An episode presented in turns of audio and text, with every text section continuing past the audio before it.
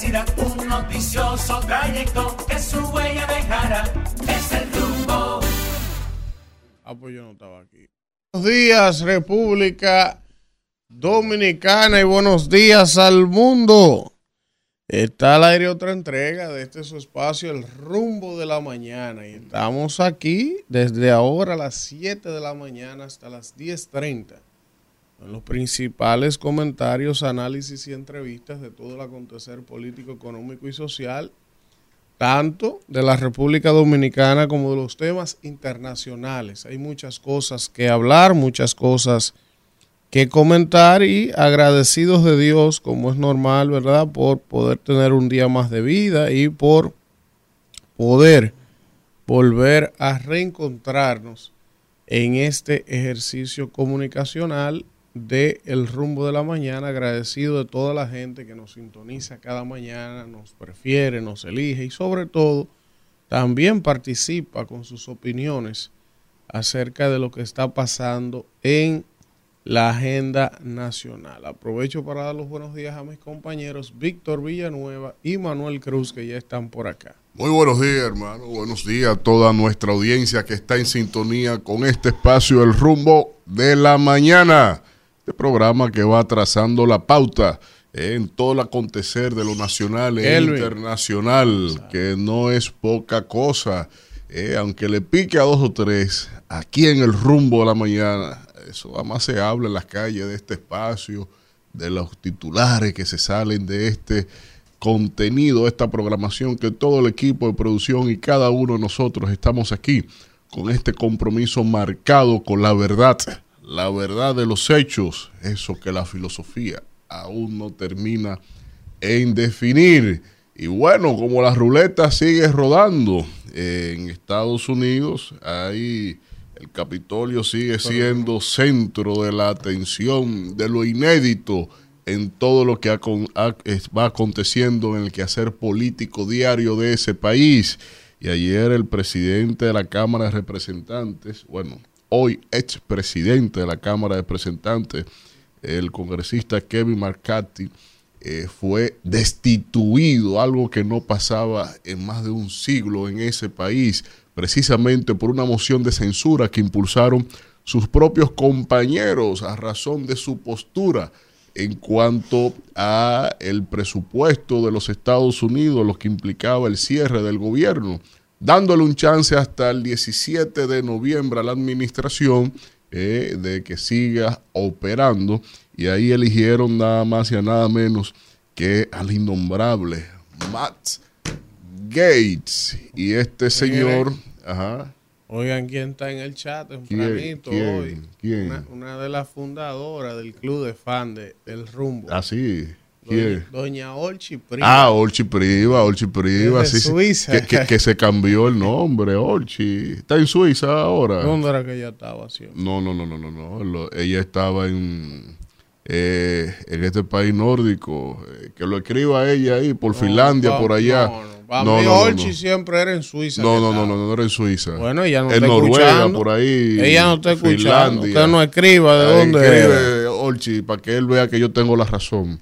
Eh, porque a él, él no, él no le da la razón a nadie. No, Este no, hombre- Para mí era en Suiza, que Olchi siempre estaba. Manuel, ¿dónde era que estaba Olchi? Suiza. No, no, no, Suiza. no, no, no, en Usted que está embriagado. No, yo no estoy embriagado. embriagado de poder Eh, sin tenerlo. No, no, no, no, yo no tengo, yo no sufro de eso. Pero bueno, y en el orden criollo, aquí. Ay, Manuel Jiménez. bueno, ah, di- en Suecia. en Suecia. Yo sé que era por Ah, Yo le Suiza. dije que era nórdico. Yo sé Ah. que, yo sé que, yo sé que era como No, Suiza, no, no, Suecia. No, no era en los Alpes, pero no era en esa zona. Era En allá en los Suecia. nórdicos. Por Finlandia, Noruega, Suecia. Ese era el que faltaba ahí.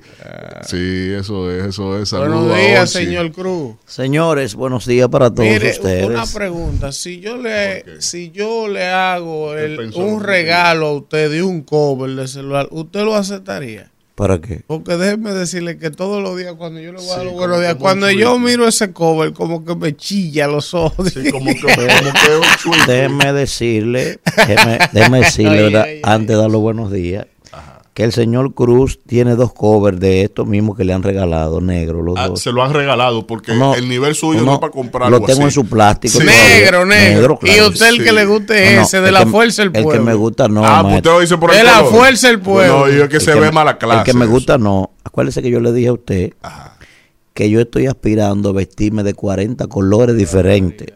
Ya. Y quiero empezar con el celular. Cuando usted ve un individuo que anda con un celular verde lumínico, el forro, ¿tú sabes lo que significa eso? Ahora, ahora, Manuel, ¿Eh? Manuel, él te está hablando del forro, pero mira el cargador, enfócame aquí. Sí.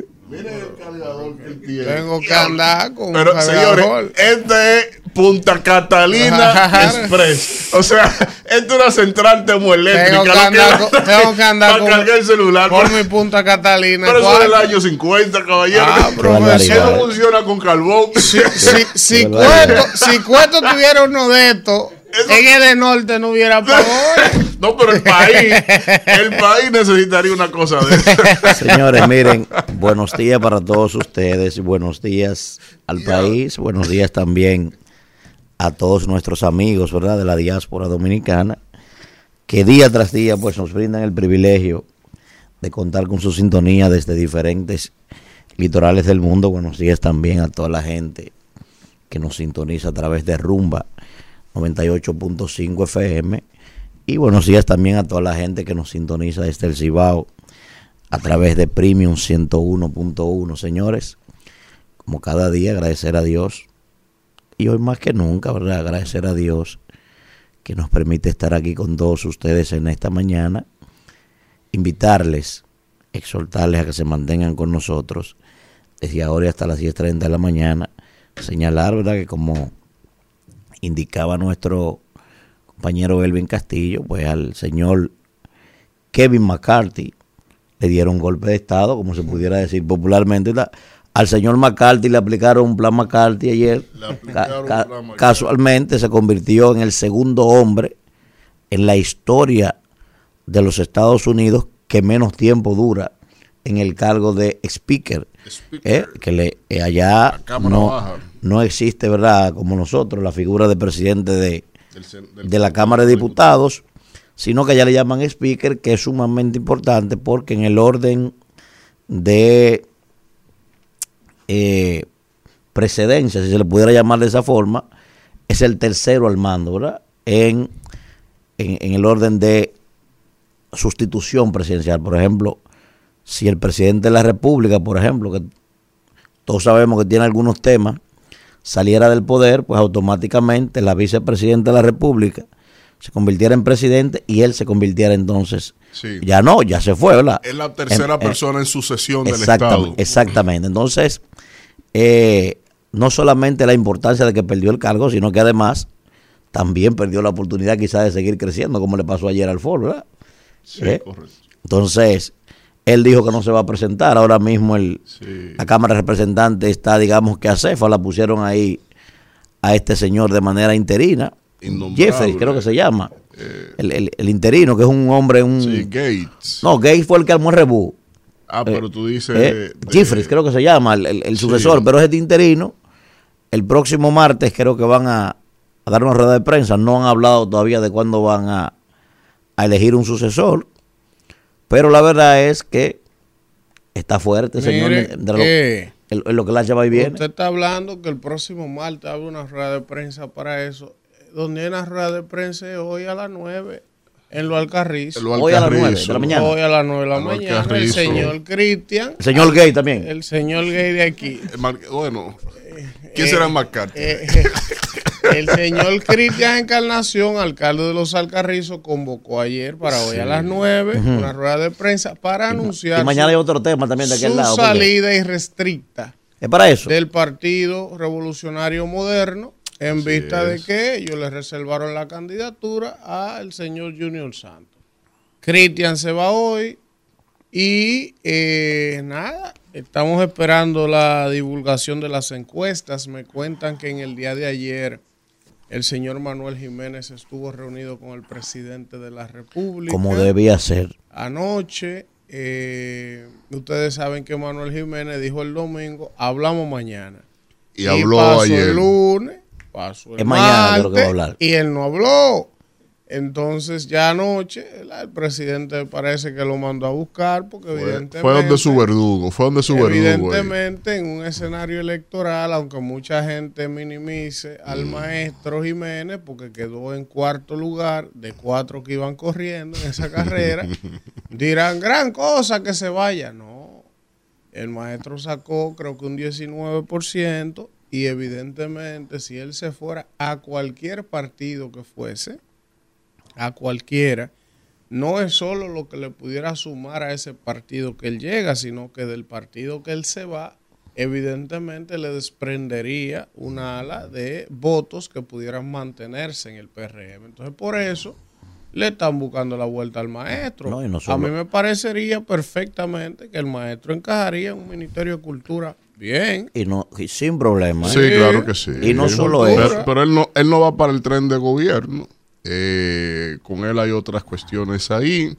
Todavía él, a pesar de ese encuentro, no tiene una definición. Mañana creo que va a hablar ya. Eh, sí, sí, sí. Escucha, yo no están diciendo como que mañana va. ahí él salió a reunirse con su equipo, eh, a tratar otras cosas. Y las informaciones que tengo es que eh, no hubo acuerdo con el A mí me han dicho que él estaba conversando con el PRD. Eh, Esa es la información que yo tengo. Lo que pasa es que para mí, Mm. para mí, para mí, ¿verdad? Pero yo estoy equivocado. Hay gente en política que suele cometer ese error. O sea, ya Manuel se fue del PLD en un momento porque él entendía que Juancito y el PLD le hizo un lío, que él merecía ser candidato y arrancó y se fue. No, y se fue también del propio, y se del fue propio de- Frente Amplio. del Frente y Amplio. después pasó lo de entonces, Juan. entonces, y ahí entonces se quedó. se- si, pues, si no Sí. hubiese desesperado, entonces cuando pasó la tragedia de Juancito, él hubiese sido el heredero natural de ese espacio político porque él era el que lo había trabajado en el PLD. Sí, pero Entonces, ahora- ¿qué pasa con eso? Si él agarra ahora y arranca con otro berrinche, porque, hermano, usted fue una primaria y lo partieron. O sea, no fue que una encuesta, no, no, no, no, no, no, no, no. Usted lo llevaron al mecanismo más democrático que hay.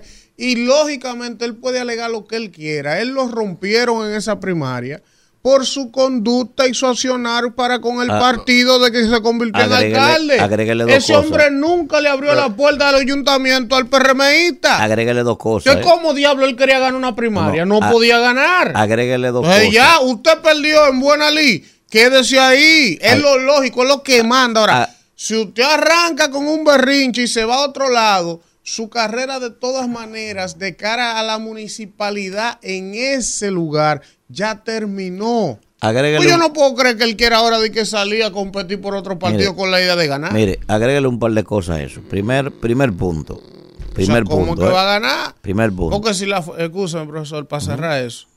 Ojo, si los amigos de la Fuerza del Pueblo, porque he escuchado a gente rumorando de que, que él podría coger para... Eso sería para mí el disparate más grande que haría la Fuerza No, del no. ¿Pueblo. ¿Por qué? No, ¿Por qué? O, el no PRD, o el. PRD. ¿Por qué? Disparate desde el punto de vista, porque ya yo lo dije. Si él se va a la Fuerza del Pueblo con la idea de debilitar al otro. Nosotros tenemos Ahora, definido. ustedes tienen que ir ahí aliados con Luis Alberto. Entonces, ¿a qué se van a llevar Manuel? Por ejemplo, Mire. prometiéndole No, no, que va a competir. Por ejemplo, o sea, por eso digo que si se fuese o quienes están rumorando eso, Sí. no entienden la lógica política. Mire, a mí me parece, a mí me parece, primer punto, coincido totalmente con usted. Pienso que por lo menos para esta coyuntura, porque uno no, este es un país que recicla de todo, ¿verdad? Este país coge gas pimienta y lo convierte en oxígeno, sin ningún tipo de problema. Pero para esta coyuntura, hablo de 2024, a mí me parece que las aspiraciones a la alcaldía de Manuel Jiménez concluyeron. O sea, Manuel Jiménez, no, es más, te lo voy a poner más fácil. Yo cojo mi cédula, la mía, y la cambio hoy, compito con Manuel Jiménez aquel lado y le gano. Porque la gente va a votar por mí nada más en contra de él, no por mí. En contra de él, va a votar por mí. Yo le gano a él de aquel lado. Oye bien, y no vivo ahí. Primer punto. Segundo elemento. Maestro, usted sabe que quien le está hablando a usted lo aprecia. Porque lo he defendido y lo he ponderado a usted y lo he valorado a usted. Mire, ayer lo, ayer lo valoré. ¿Ustedes lo vieron? Sí, sí, sí. Ahora, maestro, pero obligado, usted tiene que ser alcalde de ahí. O sea, ¿cuál es? el- yo, yo quiero que me digan a mí, ¿por qué una persona con tantas luces, como lo he dicho, una gloria de este país como este señor, por qué tiene esta obsesión en ser alcalde de allí? O sea, ¿por qué? Si tú me dijeras a mí que anda buscando cuarto, que no es el caso de él, ¿verdad? Que anda haciendo negocio, que no es el caso de él. Pero ¿cuál es la obsesión si el pueblo, si el pueblo le dio la oportunidad y usted falló a eso? Tercer punto, tercer punto, que ahí sí el PRM tiene que tener cuidado. Por eso valoro de manera positiva que el presidente se haya reunido con él. Él no gana nada ahora.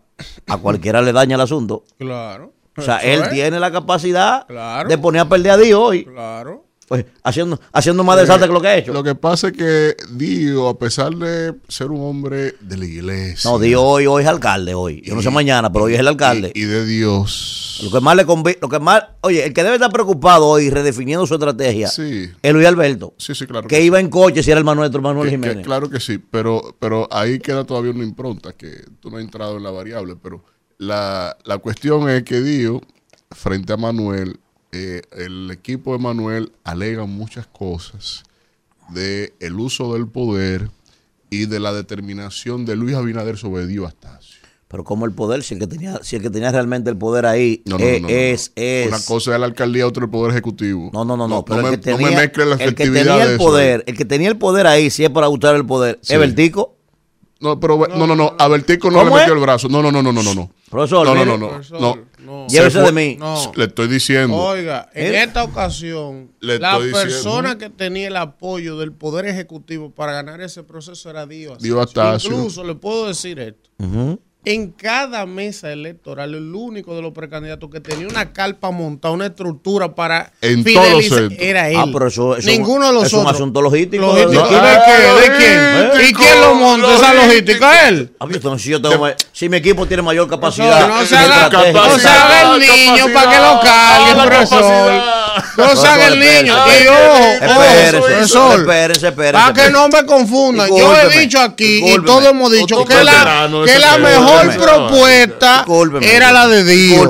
Que al PRM le convenía más ir con Dios que con Manuel. Yo no estoy diciendo que no. ¿eh? Pero, pero, profesor. Están quien obviando algo. tenía más apoyo del Ejecutivo era Dios, discúlpeme, que profesor. Están obviando algo, ¿eh? que yo sí, yo sí conozco ese caso.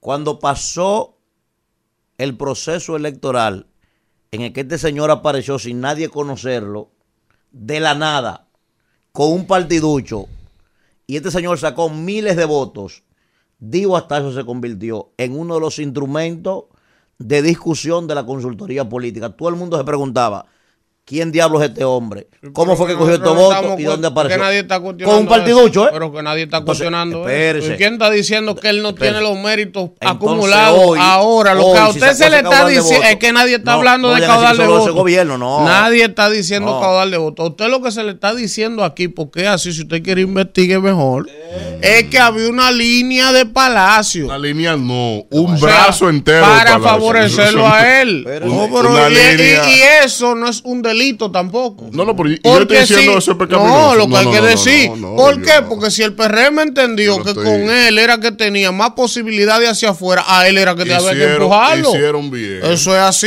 Hicieron bien. Eso, eso es la política. Pe- pero el pastor. pero Claro. todo lo que hicieron está documentado. Es la razón del, de la inquinia con el equipo de, Sí, de pero es que el Manuel. Manuel no tiene razón. Manuel no tenía cómo ganar una primaria. Ahora mismo Ah, no es cuestión hubiese- de razón. Bueno, Ahora mismo. Él puede alegar lo que él quiera. Él fue a una primaria sabiendo los pros y los contras. Él aceptó participar y perdió en buena ley. Y Punto. no solamente que, Punto. ace- no solamente que aceptó participar, no, que hay dos puntos ahí fundamentales. Primero, Sí.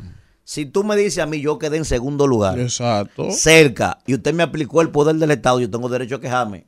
Digo, no, yo pasaba, porque usted apoyó a Elvin y usted le metió el poder del Estado a Elvin, joderme a mí. Y aún así usted vio que yo quedé pegado a Elvin. No, pero usted quedó allá, maestro, en la perito, fuera del play, fue. Lo que, pa- play, lo que- perito, ya lo atrás. que pasa es ¿Eh? que, que si hubiese sido y encima- polarizado. y encima de que quedó en Ah, la perito. pero que eso no es culpa bien. de nadie. Oye bien, y encima de que quedó en la estaba ahí perito. Vertico también. Pero oye bien, Víctor, encima de que la perito. tampoco político que no tiene ni siquiera la capacidad del ejercicio del poder Ahí de voy. desmontar a un tipo para que lo Ahí- apoye. ahí voy. Entonces, ¿qué Ahí maldito argumento tiene? Un- Ninguno. Ahora, No, además de eso, yo estoy claro con eso. tema los partidos políticos que ustedes tienen que entender. Sí. O sea, ¿qué es lo que quiere un partido político? ¿Llevar candidatos o llevar ganadores? Eso. O sea, ¿a quién, le ganaba el, Exactamente. ¿a quién le ganaba el maestro una candidatura afuera? A, que- a Fracatira no le Lo, ganaba. lo que pasa es. ¿Qué pasa? que en eso que tú dices, que si hubiese quedado competitivamente en un segundo lugar, Tiene derecho a alegar, a alegar cosas, ¿verdad? totalmente. Pero él también se queja de que los tres aspirantes lo impulsó la cúpula del partido. Pero es que los tres a- ¿Son aspirantes, líder, los tres aspirantes. Pero estoy hablando del argumento sí, de él. ¿Tú pero que eso- yo no, pero que ese Es un argumento, pleito ajeno. ese, ese, ese argumento, ese argumento, un disparate. Porque él sabe que dentro de esa estructura partidaria cerrada, él no podía competir con ninguno Oye, de los tres. oye, oye, oye. Primero, pero. Víctor, primero. El PRM hizo un proceso de reforma interna. Y el maestro Manuel Jiménez presentó un grupo de candidatos y cogió uno. Sí. O sea, en la estructura del, del- del- del municipio, cogió a una persona de lo de él. Sí, Creo que como de 13. Oye, bien. Todos los otros lo cogió, lo cogió Adam, Adam Peguero. Oye, es lo primero. sí, sí, sí. Eso lo- ese, es el primer presagio. Y segundo elemento, el que pudiera alegar ese discurso es Andújar. Porque le trajeron un tipo hace 19 minutos, se lo pusieron ahí. Hipólito estaba él mismo llamando gente, que lo supe yo, en el municipio, llamando a todo el mundo. De, Andújar, más, sí. Te voy a poner un ejemplo. Y también, y también falló. Porque. Andújar no tuvo No, la no. capacidad de convencer a Elías o de convencer al otro para que lo Te apoyara. voy a poner Y más tra- fácil. y trabajó Míralo aquí, bien, ¿eh? Míralo aquí, míralo aquí, míralo aquí. Para que usted vea cómo se manejó eso. El director de la ONSA, el director de la ONSA, era uno de los hombres de Andújar cerrado en ese proyecto. ¿Quién es ese que está ahí? ¿Quién es ese que está ahí? Alabar a Dios. ¿Eh? Bien. Alabar a Pero oye bien, Dios.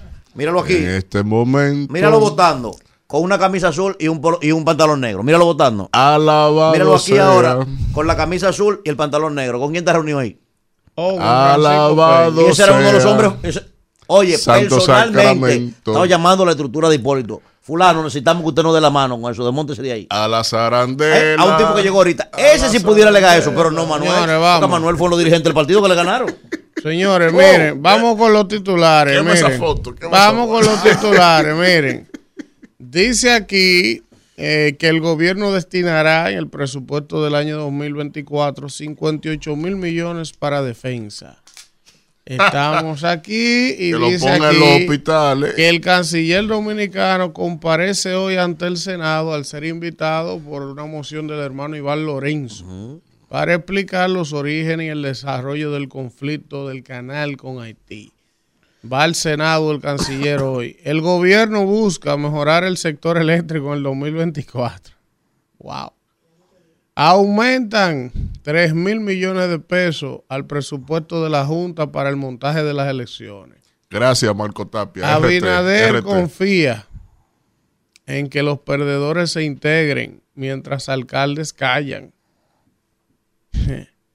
Adán está revolteado también. ¿Quién? Adán Peguero. No, pero Estima, otra cosa. sí, es otra cosa, pero él está aprovechando un momento para mandar un Dice- mensaje. Si, no lo- si no le resuelven su cosa, Ahora, puede agarrar y arrancar Adán también. tiene, Adán tiene como un brito, igual que usted, maestro. ¿Usted lo vio? No, no. ¿Cómo así? Oh, le preguntaron ¿Con qué? qué opinaba, qué opinaba de su resultado y él dijo no. Se pudo ver que el negro lo quiere.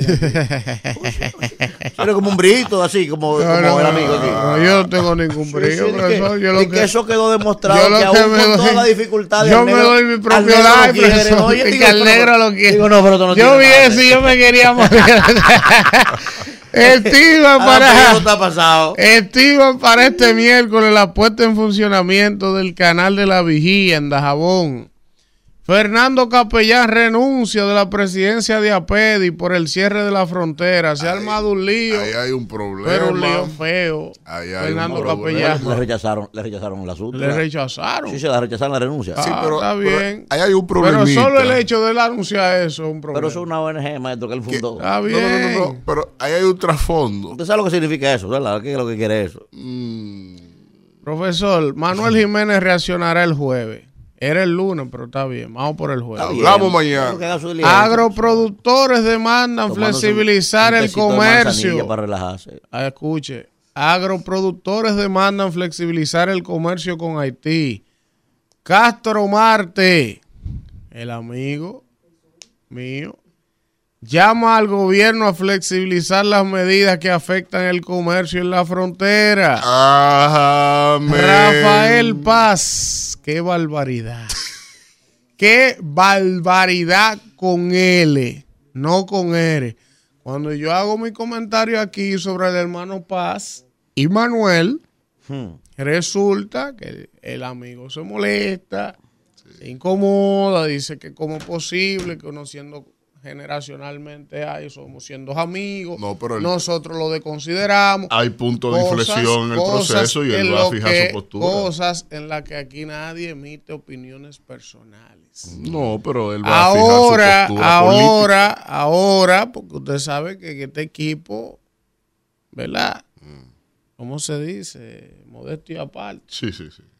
Están de los periodistas mejor informados de todos los partidos, de todas las Yo cosas. solo El más que me llame. conspicuo. Yo Eso solo no espero debe que él me Entonces, llame. entonces, como me llamó que duramos dos horas hablando. ahora me cuentan que el señor Rafael Paz, que le dijimos con tiempo aquí, que debió ir por Dijimos una diputación, gente, dije eso- yo, eso yo y. Manuel, Manuel, que debió aquí- aquí ir, le- que debió ir Manuel, por un una aspirante a la diputación, alcaldía del que Distrito Nacional por el- una la diputación fuerza del pueblo. desde el inicio, no, no venir con esas expectativas tan grandes. Entonces, ahora, ¿qué resulta? Sí, El hermano Rafael, que está convocando. candidato a senador en el 2020 por el PLD, miembro del comité político, sacó 122 mil votos que no eran de él. 150, 150. 150 y pico, que no eran de él esos votos, ¿verdad?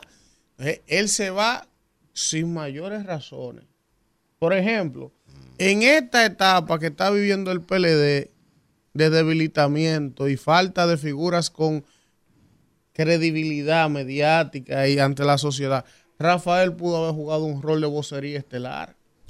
En esa nueva generación, ¿Quién? si no Pero se hubiese fundamen- ido. Fundamental. ¿Tú me entiendes? Entonces arrancó, pero tú dices, ¿por qué se fue? Fundamental. Nadie sabe por qué fue que él se fue. Un chisme que con Juan Ariel, No, no, una no, no, vaina. un chisme una vaina con Juan Ariel no toma No el venga aquí a no. pasar Negativo, Está bien. Negativo, por no, las no. razones que él se haya ido. Ahora, no- no, que no- ocurrió. no aguantó al amigo No ocurrió nada de peso como para que él se hubiese ido. Entonces, llega la fuerza Maestro, del no aguantó pueblo. al amigo suyo. Está de mí. Llega la fuerza del pueblo. Lo hacen miembro de la dirección política, ¿verdad?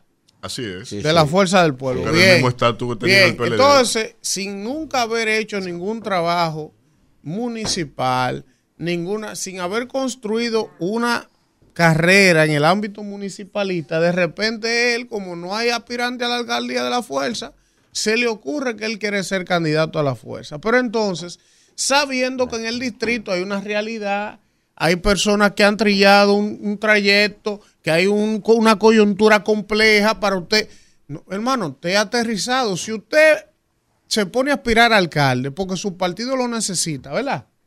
Porque no había otra figura en el distrito que el partido pudiera presentarlo. Perfecto, usted juegue ese rol, pero siempre claro que lo posible, lo real, lo aterrizado es que usted vaya como candidato a diputado y en ese proceso que usted corrió de que como candidato a alcalde, siempre dentro de tus estrategias debieron ir mantenerte trabajando más la circunscripción 1, que la que se parece a ti, haciendo un trabajo ahí para cuando hubiese que llegue el momento que llegó de que lo desmontaran porque no podía ser él, entonces no estuviese hoy con este asunto de que él está fuera de los medios, un melodrama, como que siempre en torno a él hay una vaina que yo no comprendo. No, porque Siempre hay como, como una vaina, No, como un no. drama, que yo, Es que, que la reflexión, que he estado ausente, No, que ahora hago una vaina. Diga que ya el candidato de la Alianza es Domingo y que usted entonces ¿Y- ahora... ¿Y quién dijo que domingo? Yo lo estoy diciendo. Y ¿Pero que entonces dijo? ¿Y dónde se ha ahora, publicado eso? ahora él va a empezar a trabajar una candidatura a diputado en la circunscripción 1. está- Entonces, no, no, yo estoy, yo estoy hablando disparate. no, disparate no ahora, es, cuando está en ocurra, una mesa de cuando ocurra, ¿qué Pero- usted va a decir? Porque ¿El usted me está desautorizando. No, no, yo no estoy desautorizando. Ahora me dicen Que a eso no mí. está oficializado ahora me dicen a como- mí. como oye, cerrado. ahora me dicen a mí ¿Qué? que no es solo que ya él aceptó, ¿verdad? Que no va a ser candidato a alcalde. Que ahora el planteamiento del señor es que a él hay que hacerlo diputado. Oye, Hacerlo no. hacerlo, Él no va a aceptar nada gra- no, regalado. Ah, pero, ah, no, no, claro No, que no. no. Dice usted, su vocero. no, Oiga lo que no, le yo estoy no soy diciendo. soy Ahora, no es solo que le garanticen la candidatura, que hay una reserva de Omar ahí que se le puede entregar sin problema. No, no. Ahora él quiere que lo hagan diputado. Él le garantice que le van a buscar los votos para él salir de No, ¿Cómo es posible? no, él se faja todos los días. Pero que yo no he dicho Y que él no se electoral. faja. Yo le estoy diciendo. en los barrios siempre. No, yo le no, estoy no. diciendo lo que está pasando dentro del coco, allá adentro. Eso- Lo que, lo que pase, pero él no, él no está pidiendo voy- nada que le regalen nada. Voy, No, no, está voy bien, a está cometer- Voy a cometer aquí, voy a cometer aquí una Qué infidencia. barbaridad. Voy a cometer aquí una infidencia. Qué barbaridad. Atención, mi hermano Rafael Paz. Atención, vecino. Ay, ¿y ¿Por qué ahora, Porque- hermano? ¿Cuánto, No. cuánto siempre, amor, Rafael? Siempre, No, siempre, siempre. ha ¿Cuánto sido amor hermano. hay? Yo sé Oiga que lo sí, que yo le va a decir. Es un hermano Oiga mío. que lo que le Es va a decir. Lo ese- está soplando. Ese se como incomoda dice. conmigo, él se incomoda conmigo, pero es un hermano mío. Oiga bien. No, no, no, no, no. Primero voy a cometer la infidencia siguiente aquí. No, pero diga como dice Adonis. Atención, vecino. Atención, vecino. Escuche bien. Al amigo Rafael Paz, este humilde servidor que está aquí, Sí. fue quien le llamó en la coyuntura que se dio en el PLD y le dije, hermano, en mi experiencia en el PLD, las coyunturas son más importantes que el trabajo. Esa fue mi experiencia que yo me llevé del PLD. Digo, entiendo que esta coyuntura, acabando de salir al Comité Central, sin haber sentado al Comité Central, Profesor, yo le, escuche, Pero que usted no. Disculpe. Lauren, la niña mía que tiene seis años, Disculpe. podía ver eso. Espérese, déjeme hacer, la, déjeme hacer la retrospectiva para que usted entienda lo que estoy diciendo. Para que él entienda que es su hermano que está hablando. ¿eh? Fui yo el que le propuse a Rafael Paz que aspirara al comité político del PLD, sin haberse sentado en una sola reunión del comité central. Él mismo me dijo a mi concha, el Manuel, se va a ver feo, van a decir mucha gente que yo soy un arribita, que yo quiero todo, que digo, oye, ahí va a haber gente que va a aspirar. Aspira tú también. Y él aspiró y salió. Me llamó para darme la gracia, óigalo bien. Después lo llamé un día porque vi lo- le dije, hermano, entiendo que lo correcto es que te aparte de las redes sociales. Porque estoy mirando que hay un tema que cada vez que tú hablas en redes sociales, todo se tergiversa y todo te, eso te va a generar problemas. No me hizo caso. Ya usted ha visto lo que ha pasado con el tema de sus redes cada vez que escribe o, o dice algo, ¿verdad? ¿Y qué ha pasado? Espérese, él lo sabe que no está hablando mentira. Después de eso, le dije, yo personalmente le dije, mira, tú vas a llegar al comité político y todas tus ideas nadie las va a asumir. Que me demienta, el ahí se lo dije. Todo lo que tú digas, esa cúpula te va a enfrentar. Oye bien lo que le dije. Digo, y ahí tú no vas a encontrar un solo amigo. En el comité político nadie es amigo de nadie. Cuando se fue del comité político que hablamos, me dijo, hermano, increíble. O sea, es increíble lo que tú me dijiste tal cual me pasó. Oye bien lo que estoy diciendo.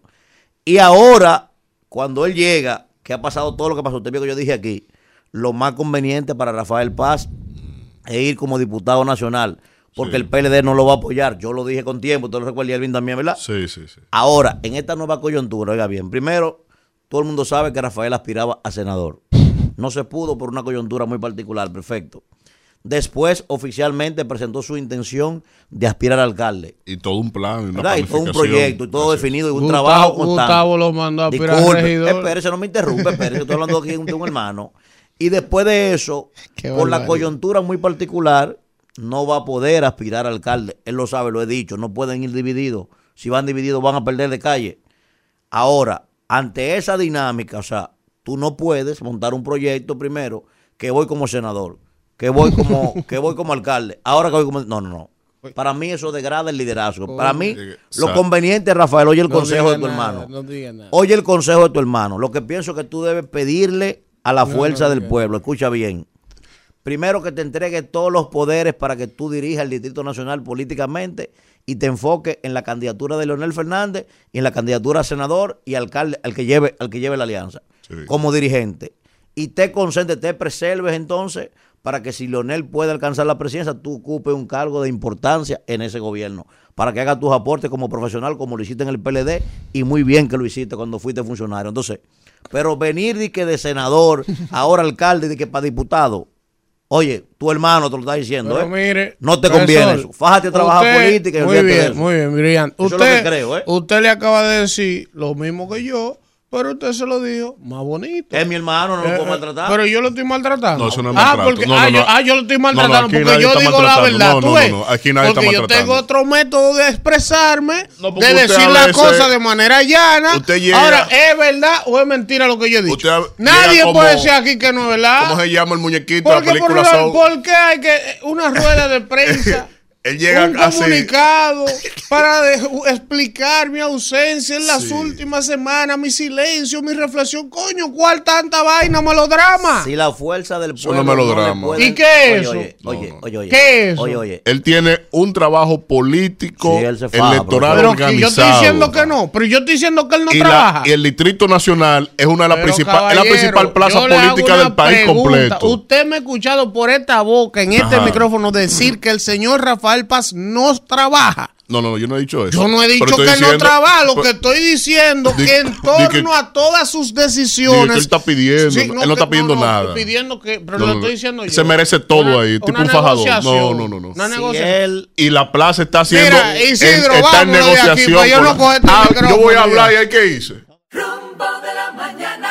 7:36 minutos en este rumbo de la mañana y así va la República Dominicana. Y bueno, vamos a iniciar de inmediato al momento de los comentarios, iniciando como debe ser por nuestro editorial con el más conspicuo de los comunicadores de la República Dominicana. Él dice que le llaman el LeBron James, pero las féminas le llaman el Romeo de los Qué micrófonos. barbaridad. Eh, eh, Elvin Castillo. No, un momento. Quisiera Adán Peguero y su alma. Quisiera Adán Peguero y su alma. Yo fo- encontraba Santo Domingo este que era el negro. Digo, tú no tienes madre. Señores, miren, vamos a lo serio. Miren, eh, yo, todo el que sigue el trabajo nuestro por el tiempo que tenemos en los medios, sabe que ni soy una persona conflictiva, no me gustan las contradicciones y mucho menos, mucho menos eh, se establece tener contradicciones como una regla no escrita entre colegas de la comunicación. Eso ni es necesario, ni es prudente, y mucho más cuando son colegas, personas que tienen una dilatada carrera, gente que uno creció viéndola en los medios, eh, gente que ha construido una trayectoria en el ejercicio de la comunicación, por lo cual uno le debe respeto y le debe, ¿verdad? Eh, una consideración especial. Y mucho más si se trata de personas que laboran en la misma cadena de medios que nosotros laboramos. Y mucho más si se tratan de colegas que se sientan en estos mismos micrófonos diariamente en las tardes. Y me refiero al equipo del rumbo de la tarde en el que participa el señor Juan Taveras Hernández, Juan TH, Rudy González y ese equipo. Pues ¿por qué hago la alusión el día de hoy aunque no me gusta? Nosotros la semana pasada trajimos aquí al joven Néstor Morrobel. Néstor Morrobel, pues eh, es un joven ingeniero que trabajaba en Edenorte y que hizo una denuncia de situaciones anómalas en la institución. Yo vi la denuncia de Néstor sin conocerlo a través de las redes sociales y cuando vi como Néstor hablaba, con la autoridad que hablaba, con la profesionalidad que hablaba, y sabiendo que al ser un desconocido quizás no encontraría mucho eco en los medios ante una denuncia, decidí invitarlo a este espacio. Cuando Néstor llegó a este espacio, que ustedes quienes siguen el programa lo vieron y lo escucharon, llegó con un faldo de pruebas más grande que el de la Jara Bulgo. Néstor trajo papeles, pruebas de todo lo que él sustentaba y quienes escucharon esa entrevista escucharon con la propiedad, la autoridad que hizo la denuncia y la responsabilidad. Y quienes no vieron la entrevista pueden ir hoy al canal de YouTube de Rumba FM a buscar la entrevista de esa denuncia. En esa entrevista, quien la vio y la escuchó, escuchó cuando yo le planteé a Néstor, después de él hacer su denuncia, le invité al señor Andrés Cueto que los micrófonos de este espacio estaban abiertos para él y para Edenorte para que si ellos querían brindar una réplica de la denuncia que el joven estaba haciendo. Cosa que evidentemente no ocurrió. Pero sin embargo, el señor Cueto estaba, mientras estábamos haciendo la entrevista, llamando por teléfono a Kimberly Taveras, nuestra compañera para darle su versión de los hechos. Yo le decía a Kimberly, pero que venga aquí y se siente. Si, si él tiene la verdad, yo no digo que la verdad la tenga Néstor. Yo le di la oportunidad a Néstor de hacer la denuncia y así se le estoy dando a Andrés de que venga a desmontar lo que ya Néstor ha denunciado. Bueno, el señor Cueto no quiso ni le interesó venir aquí. Y se fue al hermano programa con todo su derecho del rumbo de la tarde, que es su derecho. Él no tenía que aceptar la invitación que hicimos, aunque la denuncia se generó aquí y en otros medios, pero se generó aquí, después de haber estado en las redes sociales. Pues, ¿qué pasa? ¿Por qué hago la introducción con relación a lo de los colegas y que no me gusta la diatriba y la cosa? Bueno, cuando yo veo que el señor Cueto fue al programa del rumbo de la tarde, yo evidentemente digo, ah, pues fue una reacción a la entrevista nuestra y me pongo a escuchar la entrevista que le hicieron los colegas al señor Cueto. El señor Cueto brindó sus explicaciones, también llegó con algunos papeles y brindó su versión de los hechos en ese espacio, hermano. Ahora, en el espacio entiendo que cometieron algunas eh, indelicadezas que no debieron ocurrir. Por ejemplo, escuché uno de los comentaristas decir que nosotros como medio éramos corresponsables de lo que ellos entendían que era una falsedad ante la explicación del señor Cueto y de que nosotros no habíamos hecho eco de algo cuando ni siquiera esa persona tenía pruebas de lo que estaba diciendo. Se ve de lejos que el señor que hizo esa aseveración ni siquiera se molestó en ver la entrevista de Néstor con toda la cantidad de papeles que trajo aquí demostrando y sustentando su denuncia. Pero peor aún, nuestros compañeros que recibieron al señor Cueto en su programa de la tarde, que tienen todo el derecho de hacerlo. Y el señor Cueto no estaba obligado a venir aquí, lo reitero. Ahora, creo que antes de cuestionar la profesionalidad de este equipo y las razones por las que se le dio un espacio al señor Néstor Morrobel, como también se le ofreció al señor Cueto, es muy cuestionable, Manuel Cruz, que precisamente el señor Cueto decidiera dar su respuesta en un espacio donde uno de sus conductores es nada más y nada menos que miembro del Consejo de, Norte. ¿Tú ves? Y en la misma entrevista, Cueto dos veces le dice, no, fulano, porque tú sabes de eso porque tú estás en el Consejo de, de Norte. Solo por el hecho de eso, evidentemente ya sesga la entrevista. Pero reitero, no sé por qué nuestros colegas de la tarde, a los cuales respetamos y admiramos, la cargan contra un espacio que simplemente le abrió un micrófono a un joven que está haciendo una denuncia grave y que está poniendo sobre la mesa un tema. Si no era cierto lo que el señor Néstor estaba denunciando, el señor Cueto simplemente debió venir aquí y demostrar que no era así. Pero también una pregunta obligada. Si no era cierto lo que el señor Néstor estaba denunciando, ¿por qué lo desvincularon al otro día y comenzaron a prohibirle la entrada a la institución de la manera en la que se manejó el señor Cueto?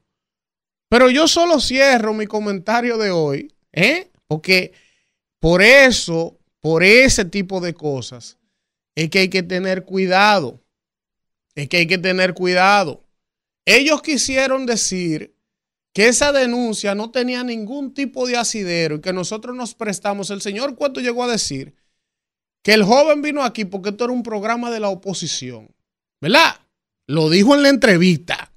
Entonces, yo quiero que Kelvin me ponga esta carta de Milagro Ortiz de ayer que se la mandó a André Cueto y se la mandó al Consejo de la Sede que yo le voy a leer a ver qué van a decir ellos ahora si había asidero o no en la denuncia que el joven estaba haciendo. Y yo la voy a leer, aunque me tome un poco de tiempo, porque es una carta de dos páginas.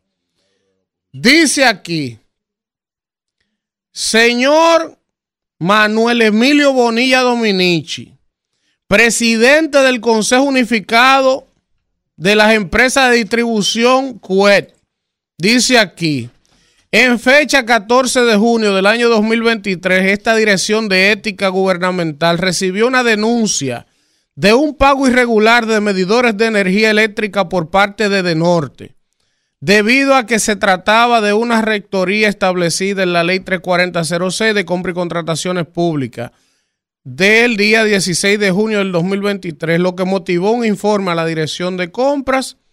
Eh, La, la denuncia referida a una licitación que según el informe técnico número tal emitido por la gerencia de medición denunciante, afirmaba que no se cumplió con los requisitos exigidos respecto a las especificaciones técnicas y a la garantía contenida del pliego de condiciones y el contrato, y que supone un incumplimiento de contrato suscrito entre De Norte y la Razón Social Sarita y Asociados SRL.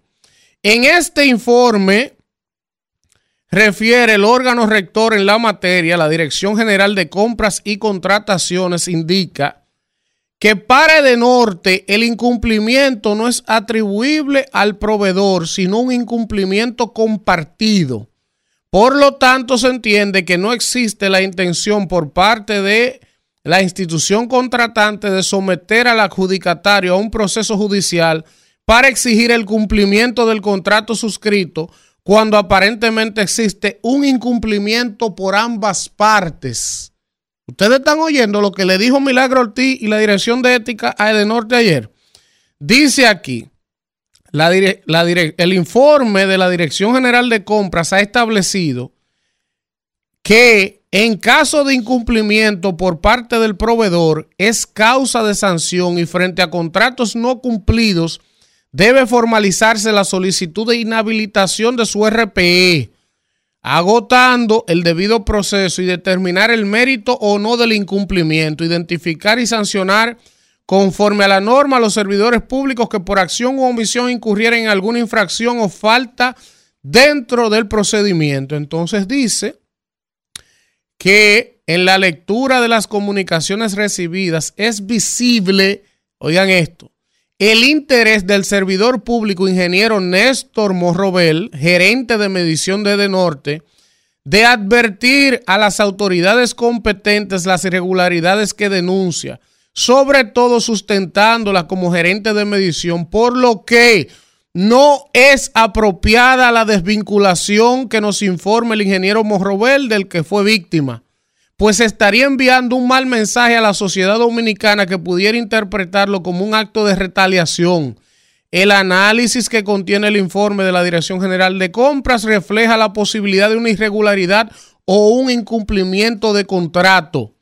Corresponde a ese consejo, en su calidad de órgano de administración de las, de las sedes, conocer el caso que nos ocupa, así como interpretar la recomendación contenida en el informe de la Dirección de Compra sobre los responsables del incumplimiento compartido y evaluar que el caso de la desvinculación aquí tratado es el ámbito del Código de Trabajo según la resolución de los Ministerios de Administración Pública y del Ministerio de Trabajo firmado por la doctora Milagro Ortiz. En pocas palabras, ¿qué dijo Ética ayer en esa carta que le mandó al señor de las sedes? Que sí tenía validez la denuncia del ingeniero Morrobel y que hubo un incumplimiento tanto del suplidor como de De Norte, como él lo denunció ahí en ese micrófono, y que tenían que restituirlo porque era un abuso cancelarlo por denunciar una, irregul una irregularidad que el propio la propia Dirección General de Compra y Contrataciones había verificado en un informe que remitió. Y ordena a que restituyan al ingeniero Morrobel en su posición y a que identifiquen quiénes son los responsables de la irregularidad que cometió. Eso está diciendo Milagro Ortiz en esa carta. Entonces, yo le pregunto a los amigos del rumbo de la tarde hoy, ¿dónde está el programa que le esencia a una persona sin pruebas? Para hacer la denuncia. Pero reitero, para el señor Cueto era muy fácil irse a un programa donde hay un miembro del Consejo de, Norte sentado entrevistándolo y entonces cargar contra nosotros como que nosotros habíamos cometido algún abuso, algún atropello, porque supuestamente es un programa de la oposición.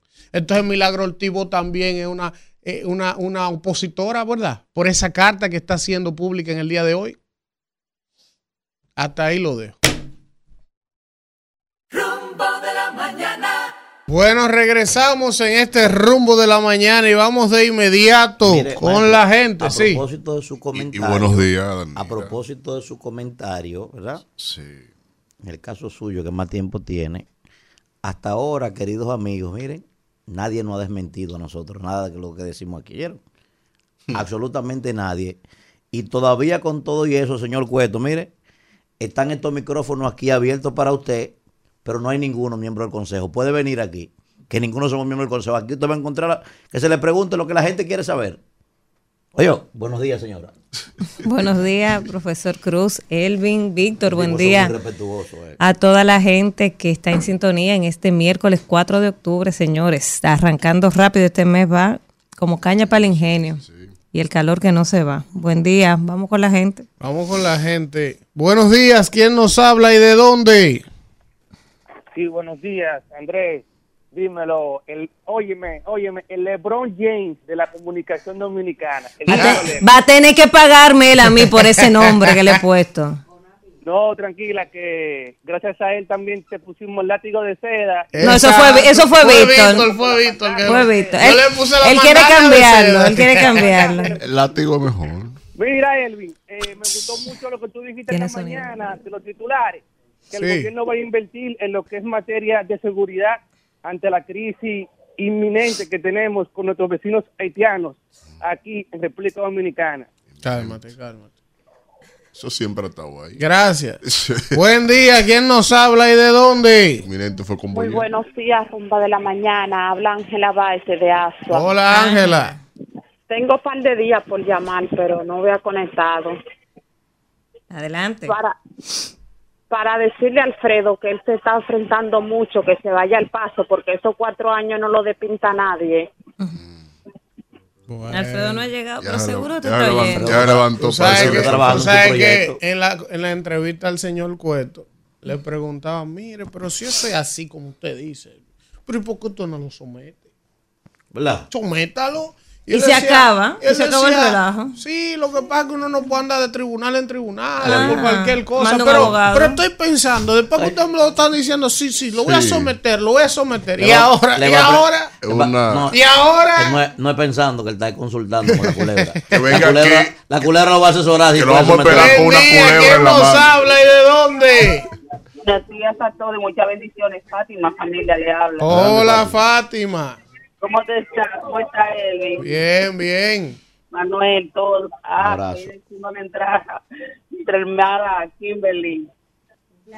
Pues mi comentario de hoy es un comentario muy simple, sencillo y directo.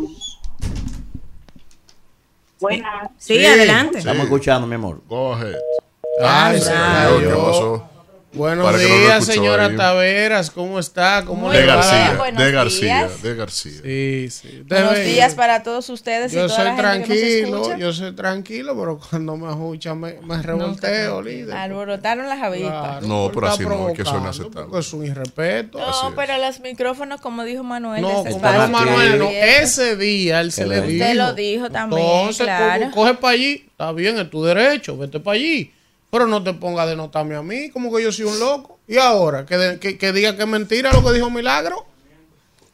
Que llame a Luis para que la llame. Buen día, ¿quién nos habla y de Que dónde? consulte con la culebra, Buenos días, mis queridos rumberos. Les habla Judy desde Villamella. Adelante, Judy. Elvis, eh, estoy un- de acuerdo con tu comentario, porque donde se mata la vaca hay que degollarla, como dicen. Claro. En otro, en otro tenor, déjame decirte, mírame, aquí en Santo Domingo Norte todo pasó bien el domingo, gracias a Dios.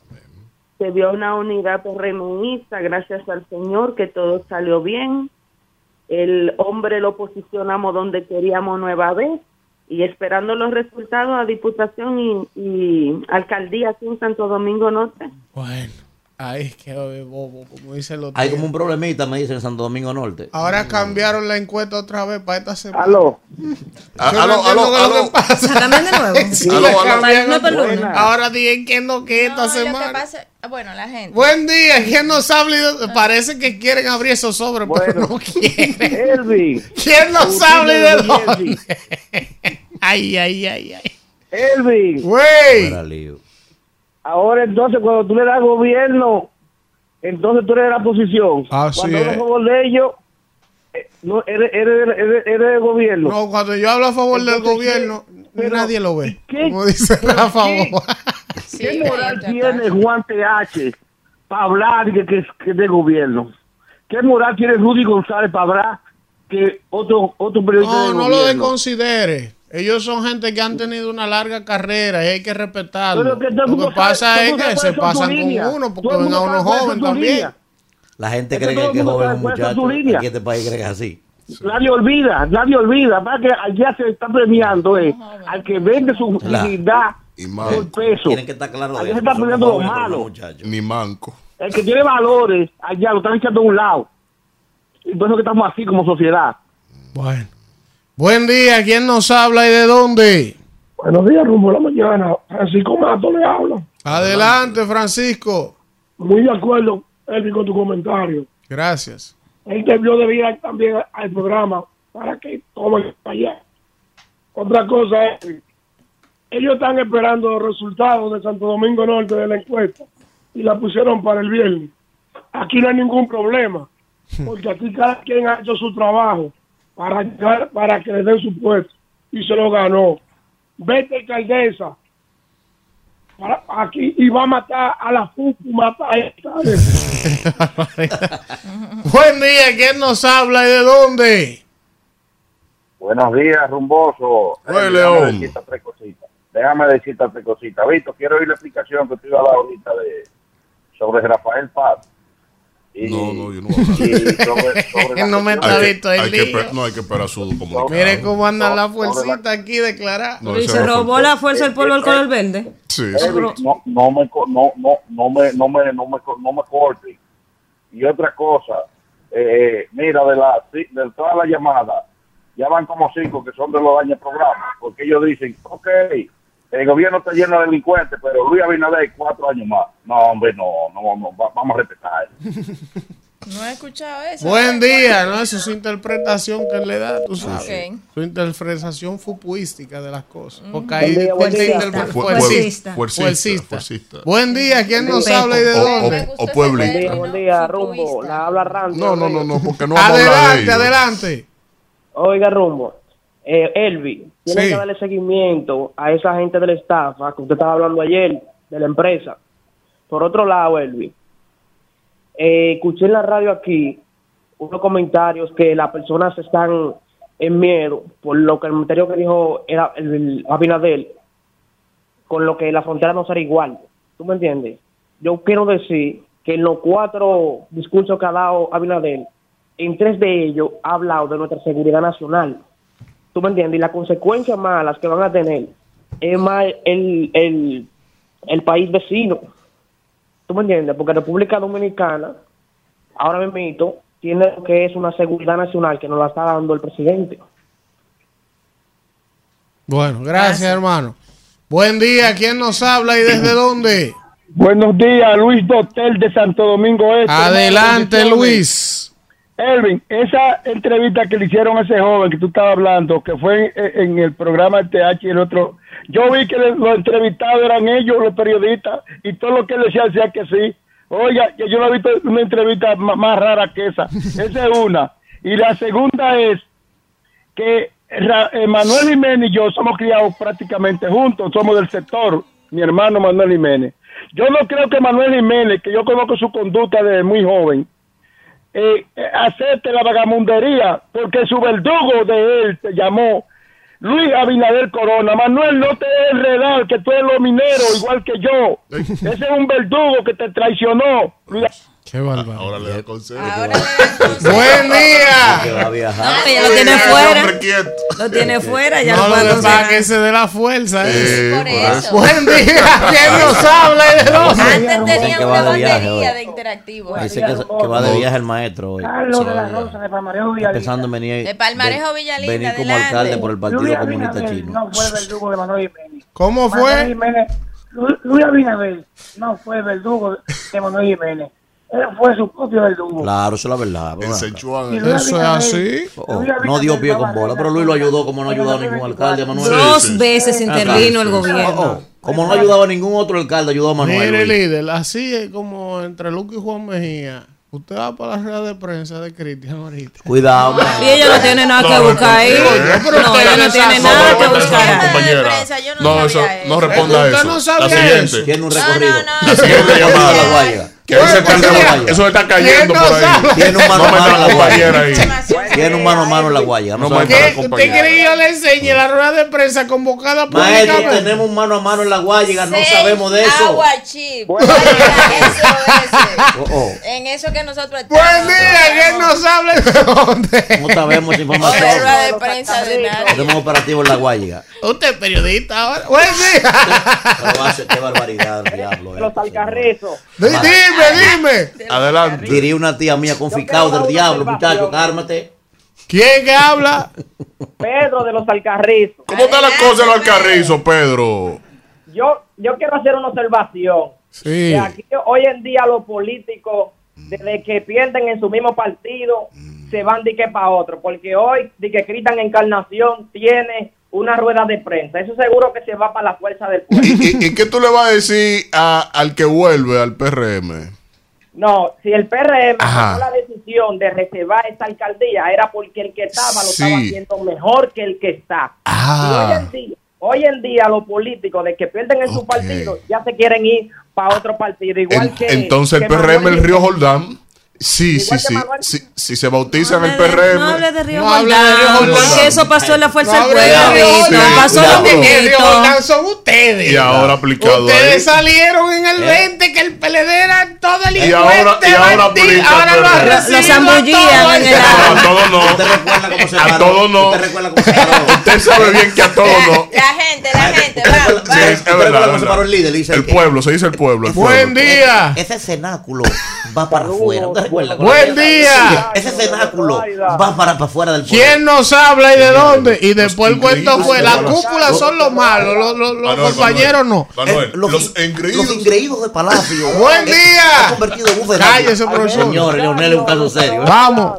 El líder. Señores. Oigan, eh, estamos dejando que el PRM averigüe lo que va a hacer y eh, mientras que nosotros aquí en el fin de semana tuvimos a Abel Martínez, tuvimos la dicha, el honor de construir, de, de- de empezar a construir un sueño aquí. Allá en el Nueva exterior. York. Abel Martínez presidente. Está fajado, Aquí Abel, en por Nueva allá. York, en, en Pensilvania, en Nueva Jersey, Abel presidente.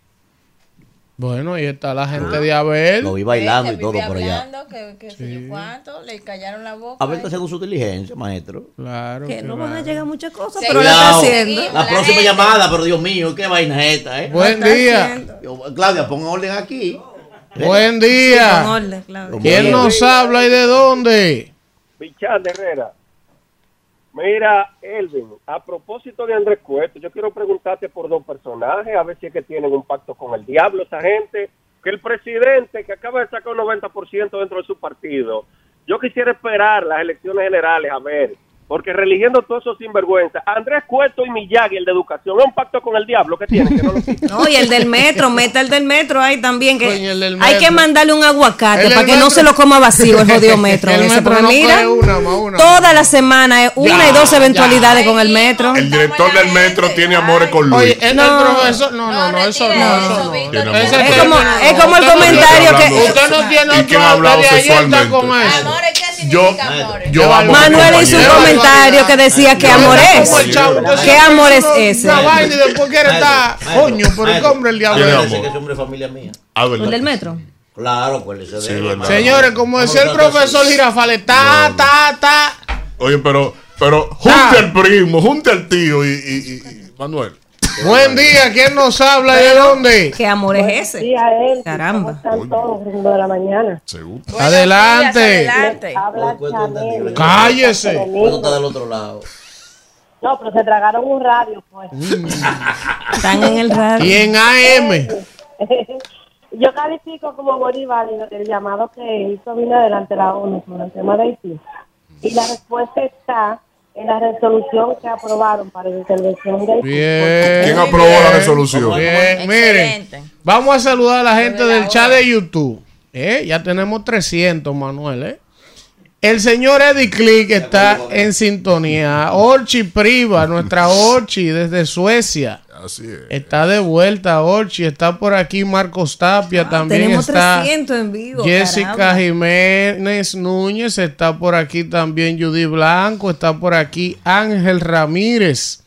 Marcos Tapia, también Doña Natividad de la Cruz. la Bendición, mami, bendición, mami. Está por aquí Y, y Ambiori bendición a. Marta Martínez, también me elogió ahí con Sí, eso. sí, está por aquí Julio Veras, Wanda, Inés Eschal, que yo creo que Marta.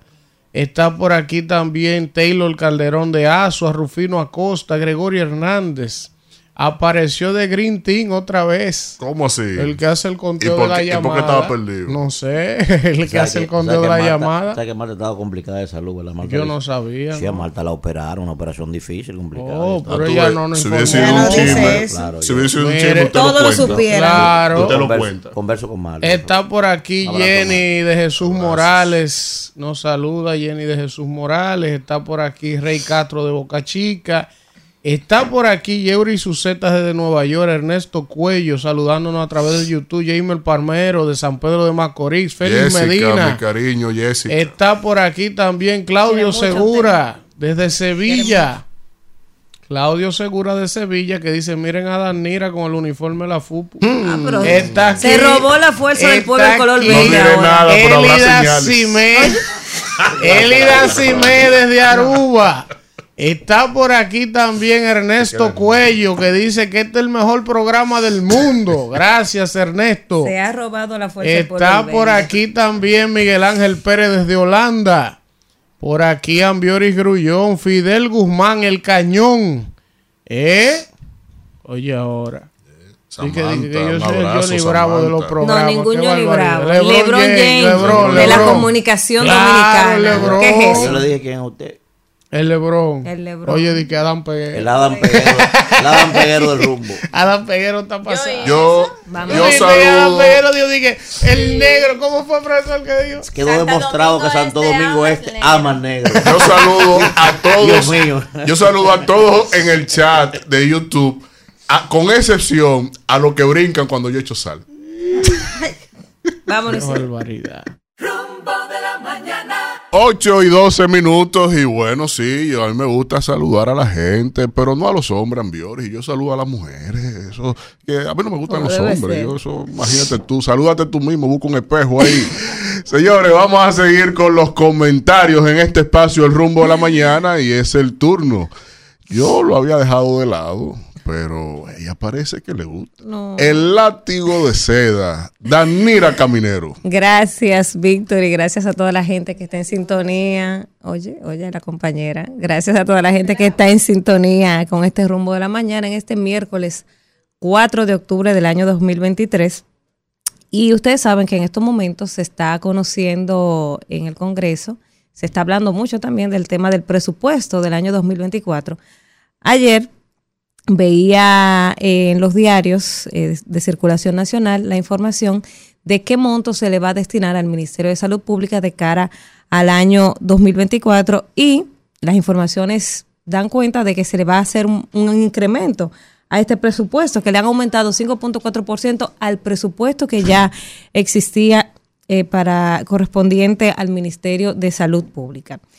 Y yo me quiero referir a eso en el sentido de que en este país tenemos muchísimas leyes, hay muchísimas leyes, hay leyes para todos, pero lamentablemente todas esas leyes que existen o la gran mayoría de las leyes que existen en el país no se cumplen. ¿Y por qué me, refiero a esto y lo enlazo con el tema del presupuesto? Bueno, porque aquí tenemos una ley de salud mental, la ley 12-06, eh, que contempla eh, un montón de, cosas sobre la, sobre la salud mental en la República Dominicana y no se cumple. Y cuando yo me ponía a ver ayer el tema del presupuesto de salud pública que se va a destinar para el año 2024, veo que no se le está dando esa importancia una vez más al tema de la salud mental. Y en esa ley de salud mental se contempla que se supone que aquí al, al, al presupuesto de salud pública, el 4% de ese presupuesto que se le destina a salud pública de manera anual debería ser destinado al tema de la salud mental.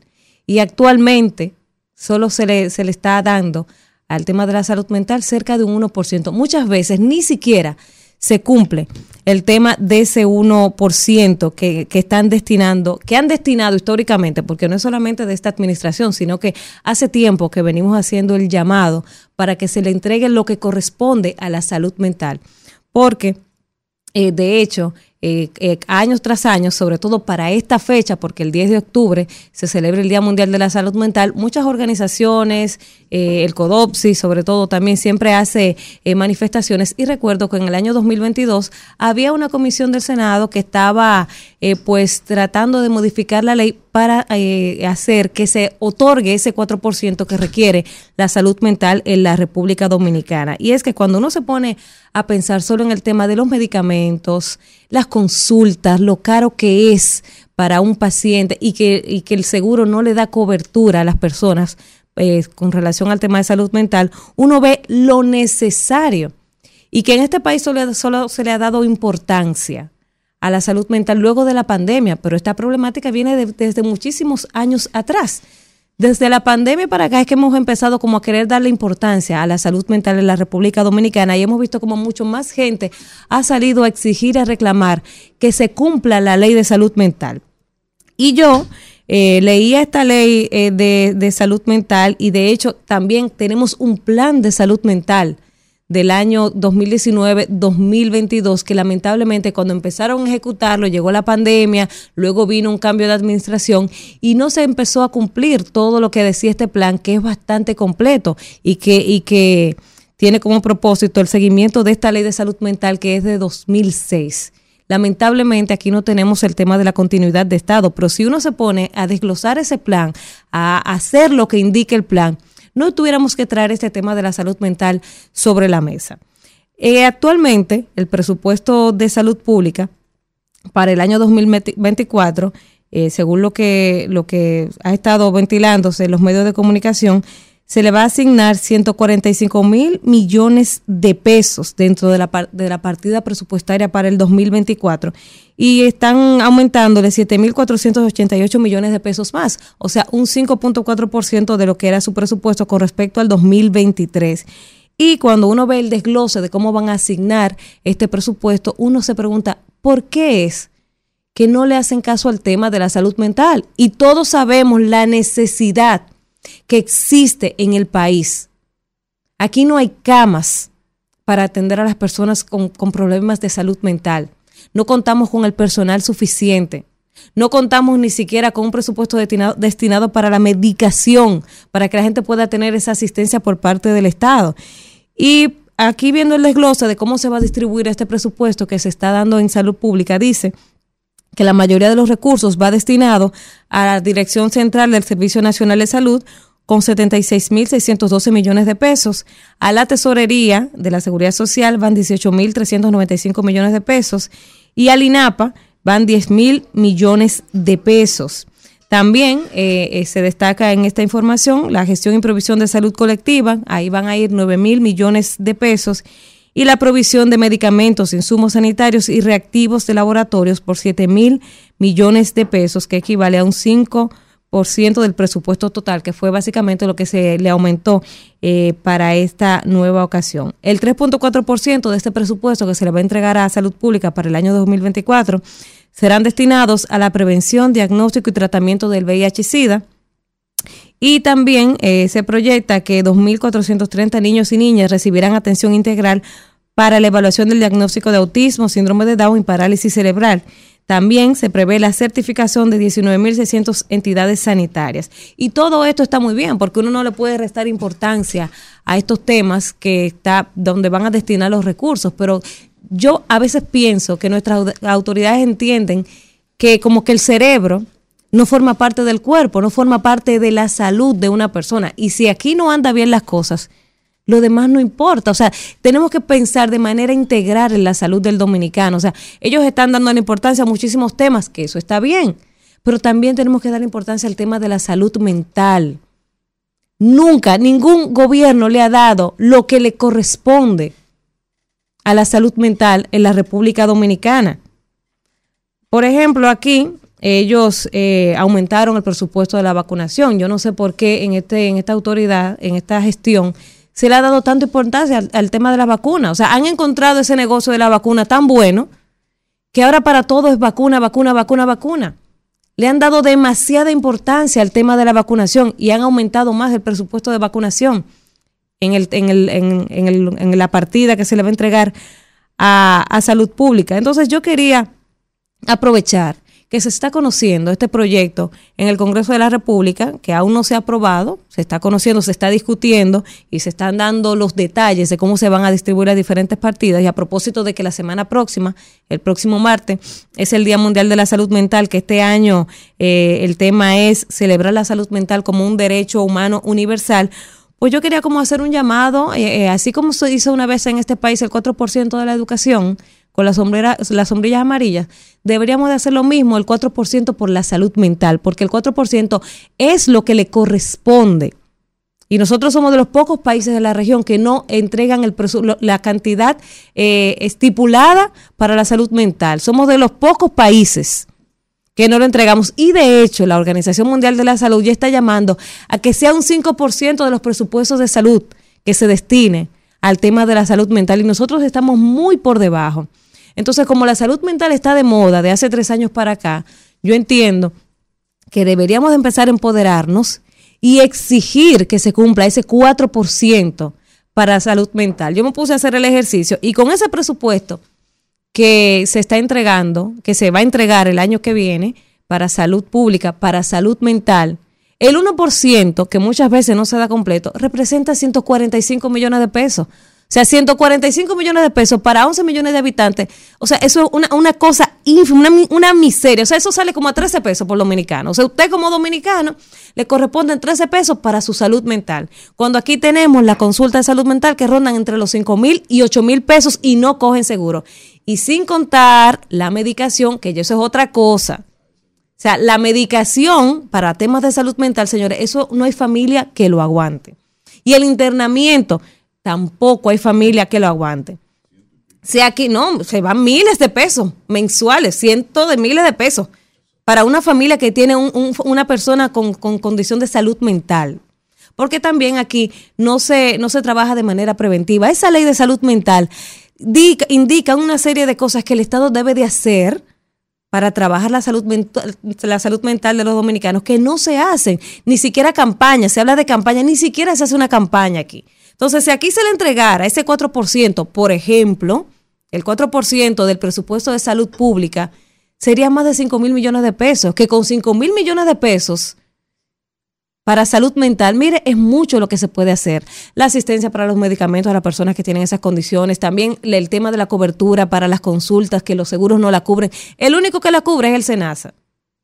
El SENASA contributivo, ni siquiera el subsidiado.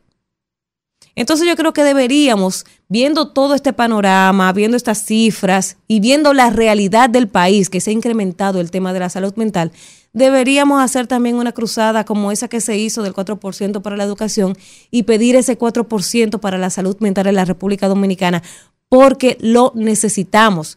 El año pasado vimos cómo se incrementaron los suicidios en el país y eso es un indicador de que no está bien la salud mental de los dominicanos. Entonces, desde aquí yo quiero proponer y promover ese 4% para la salud mental de todos los dominicanos. Isidro. Rumbo de la mañana. Bien, 8.24 minutos. Continuamos en este rumbo de la mañana y seguimos con los comentarios, siendo el turno del profesor Manuel Cruz. Señores, gracias a toda la gente, ¿verdad? Que día tras día, pues, nos brinda el privilegio de poder buscar nuestros comentarios. Miren, como todos ustedes saben, hace un tiempo ya que la Contraloría General de la República ha estado publicando unas auditorías que le ha estado realizando a diferentes instituciones de este mismo gobierno. Y en esas auditorías, uno que ha tenido la oportunidad de verlas, no todas, ¿verdad? Pero las que hemos visto, hay de todo. Cuando digo de todo, me refiero, hay temas que son eh, temas administrativos, un desorden aquí, puede ser, temas que son realmente subsanables en la mayoría de los casos. Pero hay otros casos que yo pienso que sí ameritan, yo hablaba de eso hace un tiempo aquí, sí ameritan por lo menos pasar por el expertise, ¿verdad?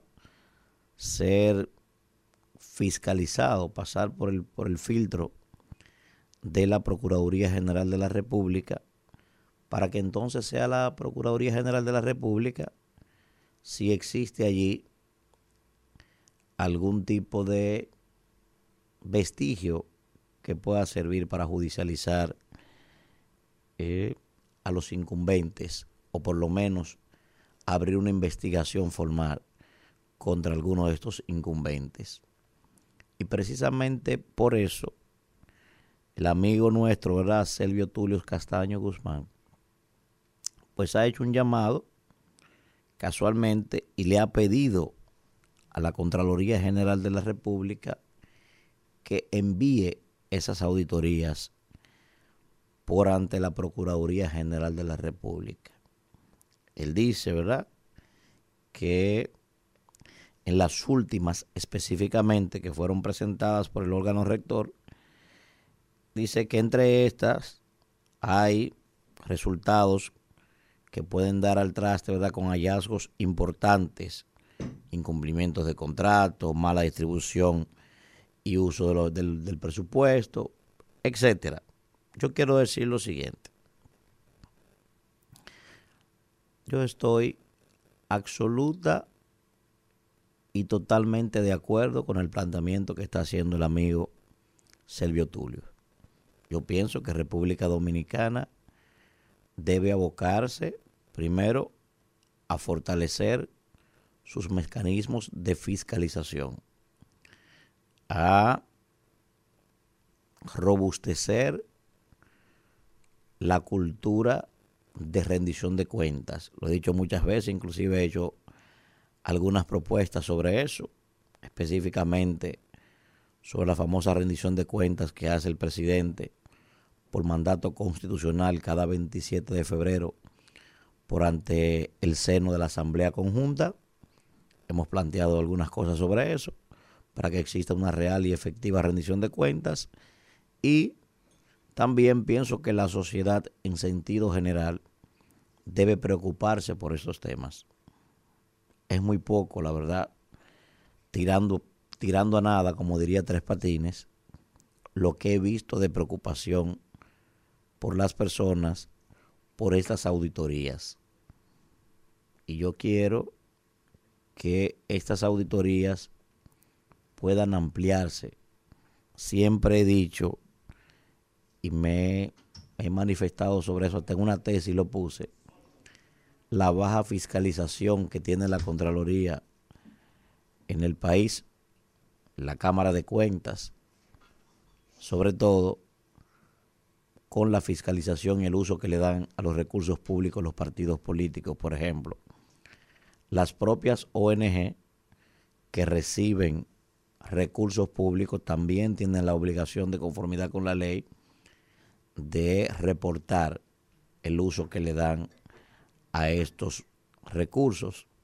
Entonces, ¿por qué digo importante? Primero ya he planteado desde el punto de vista legal y social la importancia de esto. Ahora, también hay un elemento y es el hecho de que cuando se publican estas auditorías, usted mete en el mismo saco a mansos y a cimarrones y auditorías que probablemente pudieran ser subsanables con cualquier cosa, la coge la prensa amarillista, la coge las redes sociales y pone a Juan Pérez como que es un individuo que ha estado cometiendo actos ominosos, cuando perfectamente, pues, ah, no, hay un desorden con el tema de los vehículos, por ejemplo, hay una falta de conciliación en el presupuesto asignado y el que se gastó, o sea, eso tiene que ser aclarado, ese tipo de cosas, y los expedientes o las auditorías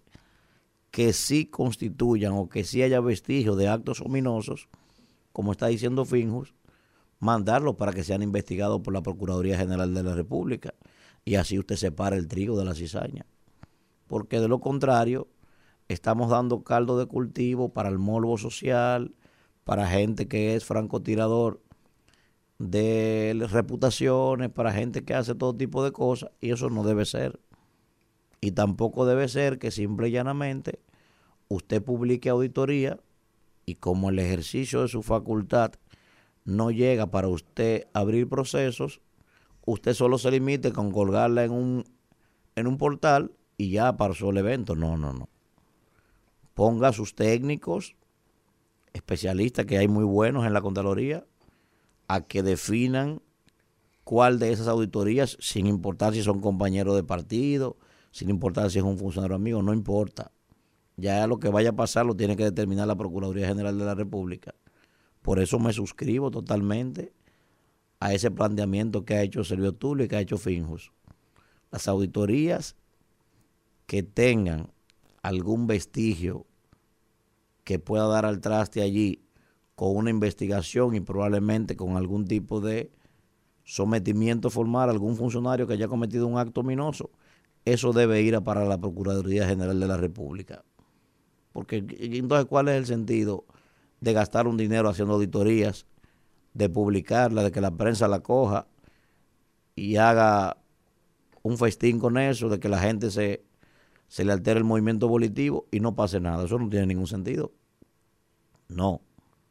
Hay, repito, que fortalecer los mecanismos de control, los mecanismos de fiscalización, hay que robustecer y replantearnos el modelo que tenemos de rendición de cuentas. Aquí hay gente que pone en un papel, por ejemplo, es muy normal usted ver un funcionario, bueno, hoy estoy presentando mi rendición de cuentas en un documento, ok. ¿Quién te preguntó algo de eso? ¿Quién te cuestionó? ¿Quién te preguntó, por ejemplo, por qué tú negociaste con esta empresa y no con la de Víctor Villanueva que estaba ofreciendo el mismo producto y más barato y te estaba dando crédito? Nadie te preguntó eso. Entonces, como no hay ese proceso de interpelación, de fiscalización y de razonamiento lo que tú estás planteando, eso no es una rendición de cuentas. No, usted presentó un informe escrito de algo y nadie le preguntó nada. Por eso he dicho que aquí hay que crear una cultura de rendición de cuentas donde la interpelación esté precedida en el planteamiento, donde el cuestionamiento sea parte del debate también ¿eh? y de la contrastación de un modelo y del otro de ese debate. Y al mismo tiempo la sociedad en sentido general, tiene que preocuparse por estos temas, señores, porque, o sea, no puede ser solo Finjus, no puede ser solo participación ciudadana, no puede ser solo la Procuraduría, no puede ser solo eh, la, la, Cámara de Cuentas ni la Contraloría. Ese es un dinero que es de todos nosotros. Y es un dinero el que se usa. No me estoy refiriendo a que nadie haya cometido nada, no. Estoy haciendo un planteamiento general, holístico. Ese es un dinero que puede servir para hospitales, un dinero que puede servir la construcción de escuelas. Y si hay gente dispendiándolo, malversándolo o despilfarrándolo en muchos casos, que no son actos de corrupción, pero lo despilfarran en cosas que no deberían, eso debe preocuparnos a nosotros, para que entonces esas instituciones que hacen ese trabajo tengan razón de ser. Porque al final el afectado es el pueblo y quienes motorizan los procesos de cambios reales son los pueblos sin un empoderamiento social, ahí en la Procuraduría pueden poner a María, la mamá de Jesucristo, o pueden poner al propio Jesucristo. Y si no hay un empoderamiento social y una preocupación real de un cambio transformacional en esta sociedad, será poco lo que se podrá hacer. Por eso, repito, me uno al llamado de Finjus y del amigo Sergio Tulio de que esas auditorías, las que califiquen para eso, tengan que ir directico para la Procuraduría General de la República y que se abra un proceso de investigación ¿eh? y que el que tenga que ir a parar entonces a Ciudad Nueva, que vaya sin ningún tipo de problema. Adelante, Isidro. Rumbo de la mañana. Regresamos en este rumbo de la mañana. Regresamos en este rumbo de la mañana. y yo sí. quiero. No sé si ustedes tuvieron la oportunidad de leer la resolución que ya salió ayer publicada oficialmente, la 2699, ¿verdad? Del Consejo de del Seguridad. Consejo de Seguridad. Unidas. Esta mañana, como a las tres y media de la mañana, me la leí enterita. Sí. Y hay varios temas que me llaman la atención. No la he leído. Sí, yo, me la, yo la voy a mandar a ustedes del grupo. Yo la tengo completa, sí. Sí. Unas Ay. siete páginas. Ayer hasta tarde no la pusieron. Unas siete, sí, la tengo, la tengo, la tengo inclusive O sea, hasta ya- la tarde, ¿no? Sí, No. sí, la tengo completa. Unos 23 artículos más o menos tiene la, la resolución y varios mandatos y varias orientaciones. Primero, primer punto. Primer punto.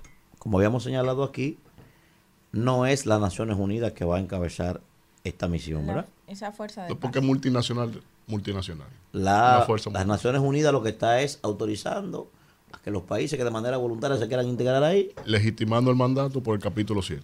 y, exacto, y que le informen a las Naciones Unidas de, O sea, lo, de lo que de, pasa. de lo que vaya pasando ahí. O sea, no es las Naciones Unidas que va a estar supervisando el tema. Con un enviado especial que, que ya tienen el terreno Oye, bien. eh, para eso. Primer elemento. Y la otra delimitación, que ya lo había dicho Kenia. Vamos. Segundo elemento que me llama poderosamente la atención, cuando ustedes leen, Mm. cuando ustedes leen, y es la parte que a mí me preocupa, yo, me, yo he cuestionado eso muchas Sí. veces. Cuando ustedes leen el documento, yo lo leí, siete veces menciona la palabra elecciones. O sea, se nota claramente en la resolución que el propósito es pacificar a ese país para una convocatoria de elecciones y que ellos entienden que eso va a quedar. En lo que- en el último en el último apartado, en el último es que hacen exhortan a los países a que se sumen para aportar recursos para sacar este país de la pobreza de manera voluntaria, ¿eh? o sea que no hay ningún plan específico, es que te estoy, te estoy exhortando a que si te, tú quieres dar algo, ¿verdad? Para, para ayudar a ese país a reconstruirse, Ajá. eso, eso es lo, oye bien. Entonces, Y tercero, señores, tercero, que es la parte más preocupante, increíble, señores. Está tan degradado esto, como lo hemos señalado, que la propia resolución le pide a la misión, ¿verdad?, que va a encabezar el que pueda desarrollar mecanismos de supervisión efectivo para que evite allí violaciones sexuales. ¿Ustedes saben lo que es eso? eso nada. O sea, la propia, el, o no, no, el Consejo de Seguridad de los organismos más poderosos del planeta, Del planeta, viejo. todo- está todo. reconociendo que donde quiera que esta gente va, lo que vaya a violar mujer y a dejar muchachos huérfanos. Y le está pidiendo, oye, pongan mecanismos de supervisión concretos para evitar esta situación. Que ya de por sí Ni- ese pueblo lo está viviendo, violaciones en hecho- masa. que Se supone que Hay de muchos esa niños cascos es azules una de las razones que van a ir a cuidar al pueblo haitiano. Precisamente, precisamente, casualmente, la milicia de Kenia, que tiene ya experiencia en muchísimos países en fuerza de paz, tiene muchísimas acusaciones precisamente Pero, pero por, tú, por- por tortura, porque sé yo, pero o sea, tú, tú sabes ahí, que te voy a dar un dato al margen. Tú sabes ahí eso, ¿eh? quién, quién asesoró la reforma a la policía de Kenia. yo no sabía eso, profesor, eso, eso- eso me- eso me acabo de enterar ahora mismo. Pepe Vila, el mismo de aquí, el mismo asesor de aquí, del tollo que ha mentido a este gobierno con el respecto al tema de la delincuencia, la policía, la reforma. Que ha disminuido. Y tú- ¿a ¿Dónde? Un Y- 15%. ah, sí, claro, en ¿Tú el no Palacio de crees la en las Policía. cifras oficiales? Yo no sé sí. cómo vamos en, a en el medir. Palacio de la Policía se está robando un No 15% sé cómo vamos a medirlo. No, está bien, dice, vétete a una ¿Cómo guagua pública medir, y dilo ahí. No, porque el gobierno ¿Cómo tiene su a Ahora, mecanismo. lo que son cosas fácticas es que los policías van a ganar 500 dólares que Y- no lo ganaban. Que fue Sí, una promesa claro. cumplida en campaña y que No, aparte claro. de eso, Y que ya están ganando el más. 30% de todas las viviendas que se están haciendo está Sí. Destinada para esas organizaciones de seguridad Y, a- nacional. y aún así, Y se y les están otorgando. Y aún Eso así, comparen el poder adquisitivo beneficio. cuando ganaban 200 dólares los policías y ahora que van a ganar 500, compara el poder adquisitivo para que tú veas el margen de Pero pérdida que tiene. Bueno. O sea, tú le puedes Unidos, meter mil. Tú le es puedes meter mil. Ah, bueno, pero- Si es el la argumento. No, si es el argumento, cerremos Claro, esto, profesor Diablo, pero no, hay no, que no, buscarle la cosa a 20 eso. años, puede ser. No, no, 20 no, no, Perdón. Diablo, profesor. cumplió con su promesa. Bien Pagándole hecho. No, pero yo no voy- tengo que decir eso, ella lo está diciendo ella. No, pero no, no. no, no Él minimice el con su hecho. promesa, profesor. Él cumplió con su promesa, pero todo el que está en economía sabe. Profesor, porque eso no es culpa de él, ¿Qué? eso no es culpa de él. No, ¿De quién? No, La inflación. El control de la macroeconomía de quién. Pero ¿Eres tú? Víctor, ¿Soy yo? No. No, pero también dile lo mismo a Estados Unidos. A todo el A, mundo. to- a a todos los Una países que cosa es una inflación después de desarrollar una pandemia política y, y en pública. una guerra. Una cosa es desarrollar la política pública Claro, para, para mitigar eso. Ay, la guerra. Otra cosa es la culpabilidad. No. No, los granos que se consumen Usted sabe que bien, usted es una lectora voraz de informes económicos y situacionales.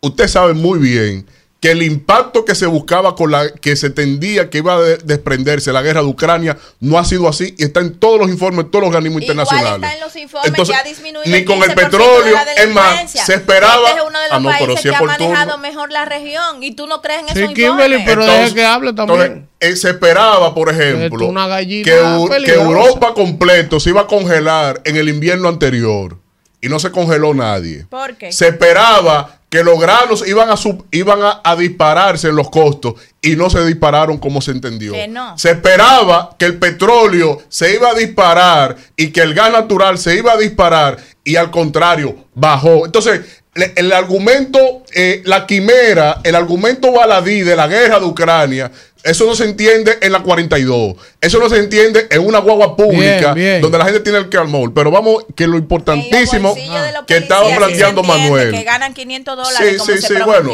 Vamos, Ustedes vamos. duraron 20 años Vamos, Vamos ya, ya. la línea para Ya, hablar de eso, ya, pero ya. Vamos a lo de- lo de Haití, lo de Haití. Sí, lo de Haití. Esto que señala Manuel, el tema de las elecciones, Manuel, te doy dos ingredientes. ¿Qué eso entonces le da razón a Claude Joseph. Que Claude Joseph señaló que la renuncia del primer ministro estaba planteada ya. ¿Sí o no? También le da razón o agrega la segunda variable que aporto. ¿Por qué ahora devuelven a Guy Philippe al territorio haitiano? Entonces, Que es un líder allá, ¿eh? pero un líder un radical. Delincuente, para- pero un líder. ¿Para qué? Para amedrentar a todas las cabecillas de banda y que se unan sobre su persona en liderazgo. ¿Qué es lo que le falta a las bandas? Uno que cohesione, ¿sí o no? Sí, sí. Entonces, dije y reitero, el problema de Haití es para qué es útil hacer al estar en la frontera de un imperio como los Estados Unidos. Es importantísimo un territorio donde nadie domine para que haya intercambios a escala global, como pasó con lo siguiente. Cuando derrocaron a Muammar Gaddafi en Libia, de las armas, de los tipos seriales de metralladora que tenían los insurgentes en Libia, aquí aparecieron de los mismos seriales de armas en la frontera dominico-haitiana. Es decir, que yo he estado regulado ordinariamente en el mundo, como Estados Unidos, no puedo, estoy, cualquier actuación mía repercute en responsabilidad internacional. Ah, pero como tengo en el patio una terra nullius ahí, Claro, que eso, eso se usa regularmente. pa- Es lo mismo pa- que pasa para generar cualquier intercambio aéreo, marítimo, terrestre, ese statu quo continuará. Y lo tercero, Haití tiene un problema de denominación de origen. La primera, el- la primera nación de esclavos libertos, cuando el negocio de la esclavitud estaba en su máximo apogeo a escala planetaria por la bendita vaina de que Colón nos encontró aquí.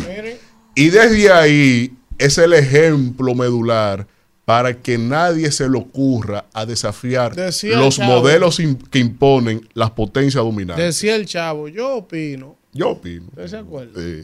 Yo también tengo que opinar.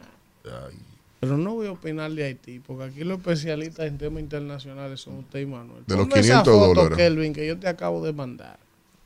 Para que ustedes vean lo que la gente.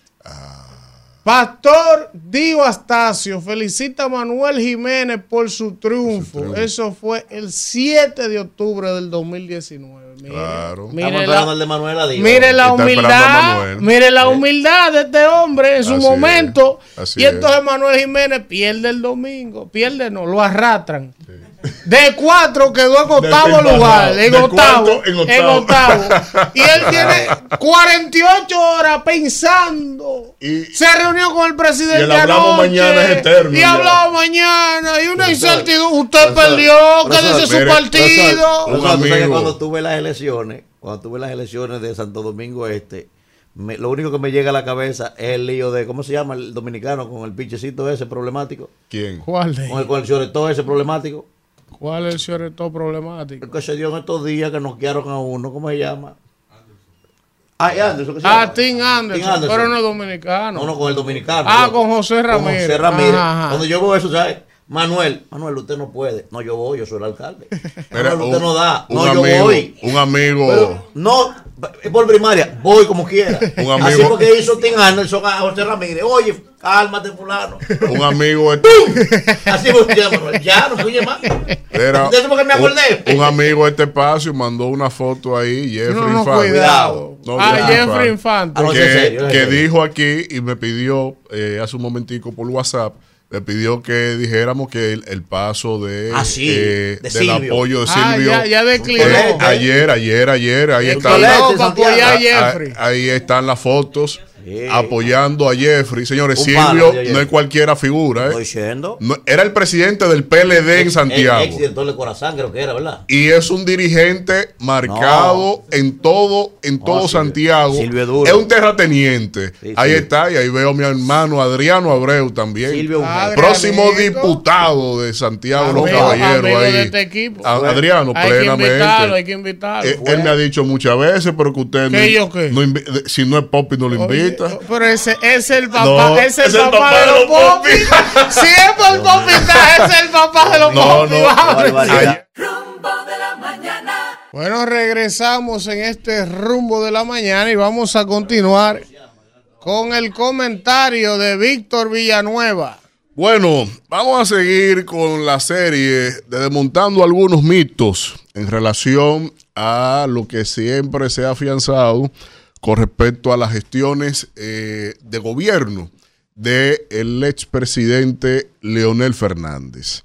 Yo inicié esta serie hace algunas semanas, cuestiones del viaje y preparación, con relación a lo de las empresas eh, privatizadas, a las empresas capitalizadas de eh, las empresas públicas que mediante este mecanismo aprobado en un Congreso dominante por el PRD de Peña Gómez y el PRCC de Balaguer, que fueron los que aprobaron esa ley, la de capitalización, incluyendo a Ramón Abulquerque, que es el primer pregonero barato que se pone a criticar el proceso de capitalización. Lo que pasa es que no se le dio el negocio como él quería con algunas transacciones que él impuso. Entonces ya ahí eh, el problema está en que eh, satanizan lo que funcionó. Porque ahí está Fomper y funciona perfectamente. Ahora, el tema está en que también se han creado mitos con relación al sector educación. Y desde ahí se ha querido tergiversar eh, la impronta de Leonel Fernández en el sector educación, toda vez que cuando se armó el pseudo debate del 4% de la educación, él planteaba, un momento, sociedad, si hay que invertir un 4% de educación con una presión tributaria al 11%, si le damos 4 a educación, nos va a quedar 7 para gobernar el resto del país, las distintas carteras y temas tan esenciales para la vida como la propia salud.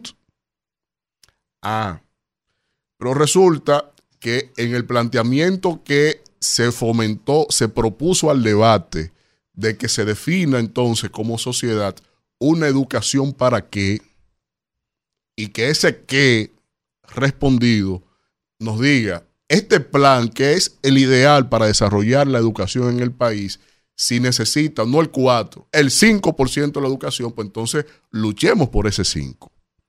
Sustentado en una inminente reforma tributaria porque la presión tributaria de la República Dominicana es de las más bajas de toda la región.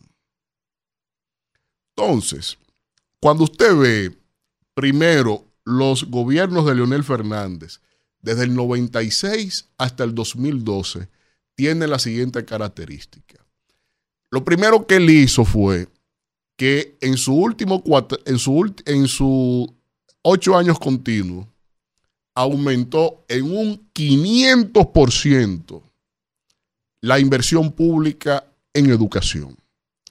Eso evidencia claramente un compromiso marcado en credibilidad en cuanto a la importancia que tiene la educación para el desarrollo de los pueblos.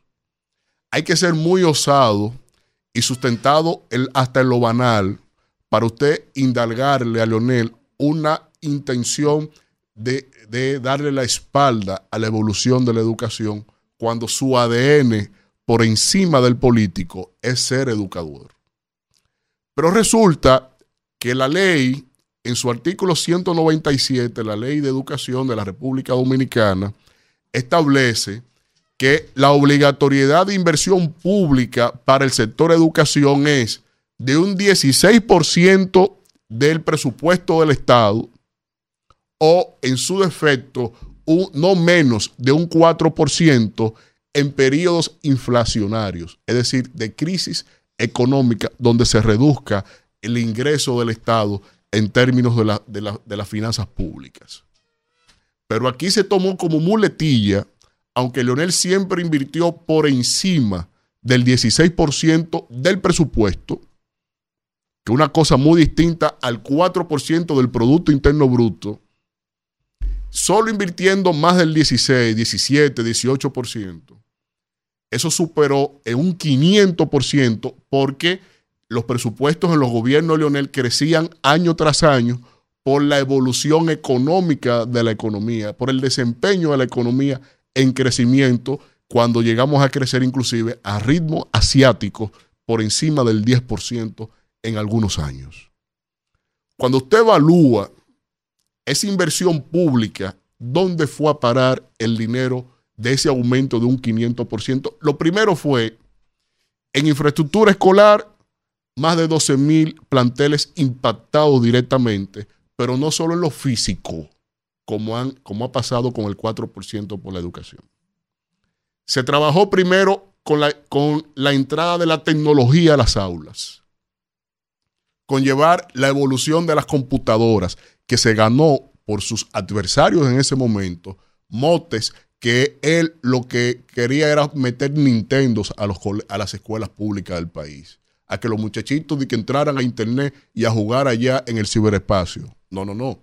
Una visión de hacia dónde va la evolución de la, de la humanidad, que si él no lo hubiese hecho ahí, yo no sé quién más lo hizo, pero eh, en el fomento de los distintos gobiernos que le han sucedido, no ha habido una verticalidad de una política pública como el acceso a la tecnología, como lo hubo en el 97, donde se llenaron todas las escuelas de computadoras y acceso a la red acceso al Internet y técnicas del momento para la enseñanza de, de, lo que se proyectaba en la evolución social, en la evolución económica y en la integración de un mundo cada vez más globalizado. Pero resulta que eso no se quedó solo ahí.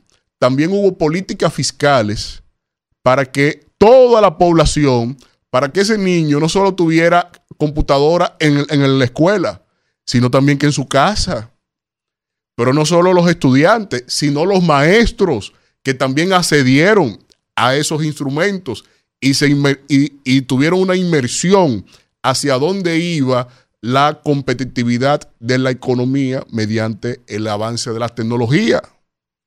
Pero no solo eso, se dignificó tanto el salario como las condiciones laborales y de jubilación de los maestros a un grado que que los maestros por primera vez, y fue una de las razones que le dio sustento a su triunfo en el 2004, de que los maestros por primera vez se vieron, hubo que ampliar los parqueos en los centros educativos, pudieron comprar sus carritos. Solo verifique usted la evolución de la cooperativa de los maestros, a partir de cuál año empezó a tener referencia en peso económico por la capacidad económica que se le dio a los maestros. Pero resulta también que en el, en el diseño curricular, el contenido de lo que se imparte en el aula también fue impactado con sendas reformas y sendos diálogos de foros presidenciales por la educación, lo pueden buscar en Google si quieren, para precisamente donde se discutía como nación, con todos los sectores vinculantes, las tendencias que debía tener el contenido de la currícula en la República Dominicana. Y desde ahí se afianzó un método y se afianzó las siguientes condiciones en términos de indicadores. Lectoescritura, avanzamos más de un 40%. Acceso a eh, eh, construcción lógica del pensamiento, evolucionamos en más de un 23%. Lo que tiene que ver con la educación física, que también es medular para el desempeño del desarrollo neurológico del infante, también se implementaron en todas las, eh, en todas las escuelas del país como política de Estado. Ah, pero eh, viene el, el afán populista financiado por los principales suplidores del sector educación, de que no querían ese aumento, que el 500% de aumento en presupuesto les había poco. Y tergiversando el tema del 4%, como lo plantea la ley, pues entonces vienen y crean toda esta burbuja. ¿Y quién no va a luchar por una mejora de la educación? ¿Quién no? Todos vamos a estar de acuerdo. El tema ha sido el para qué y ya lo hemos tenido. ¿Cuál ha sido el para qué después de haber invertido 1.5 billones de pesos? Solo en estos cuatro años de esta administración implicará con el presupuesto del Estado un billón de pesos invertido en educación. Y todos hemos visto a qué para qué ha servido esa vaina. Resulta que, acorde a como lo establecen los distintos indicadores, de, tanto de la UNESCO, de UNICEF y de organismos locales, la educación ha retrocedido en los últimos 11 años de manera inmisericordia, acorde al nivel de inversión pública que tenemos.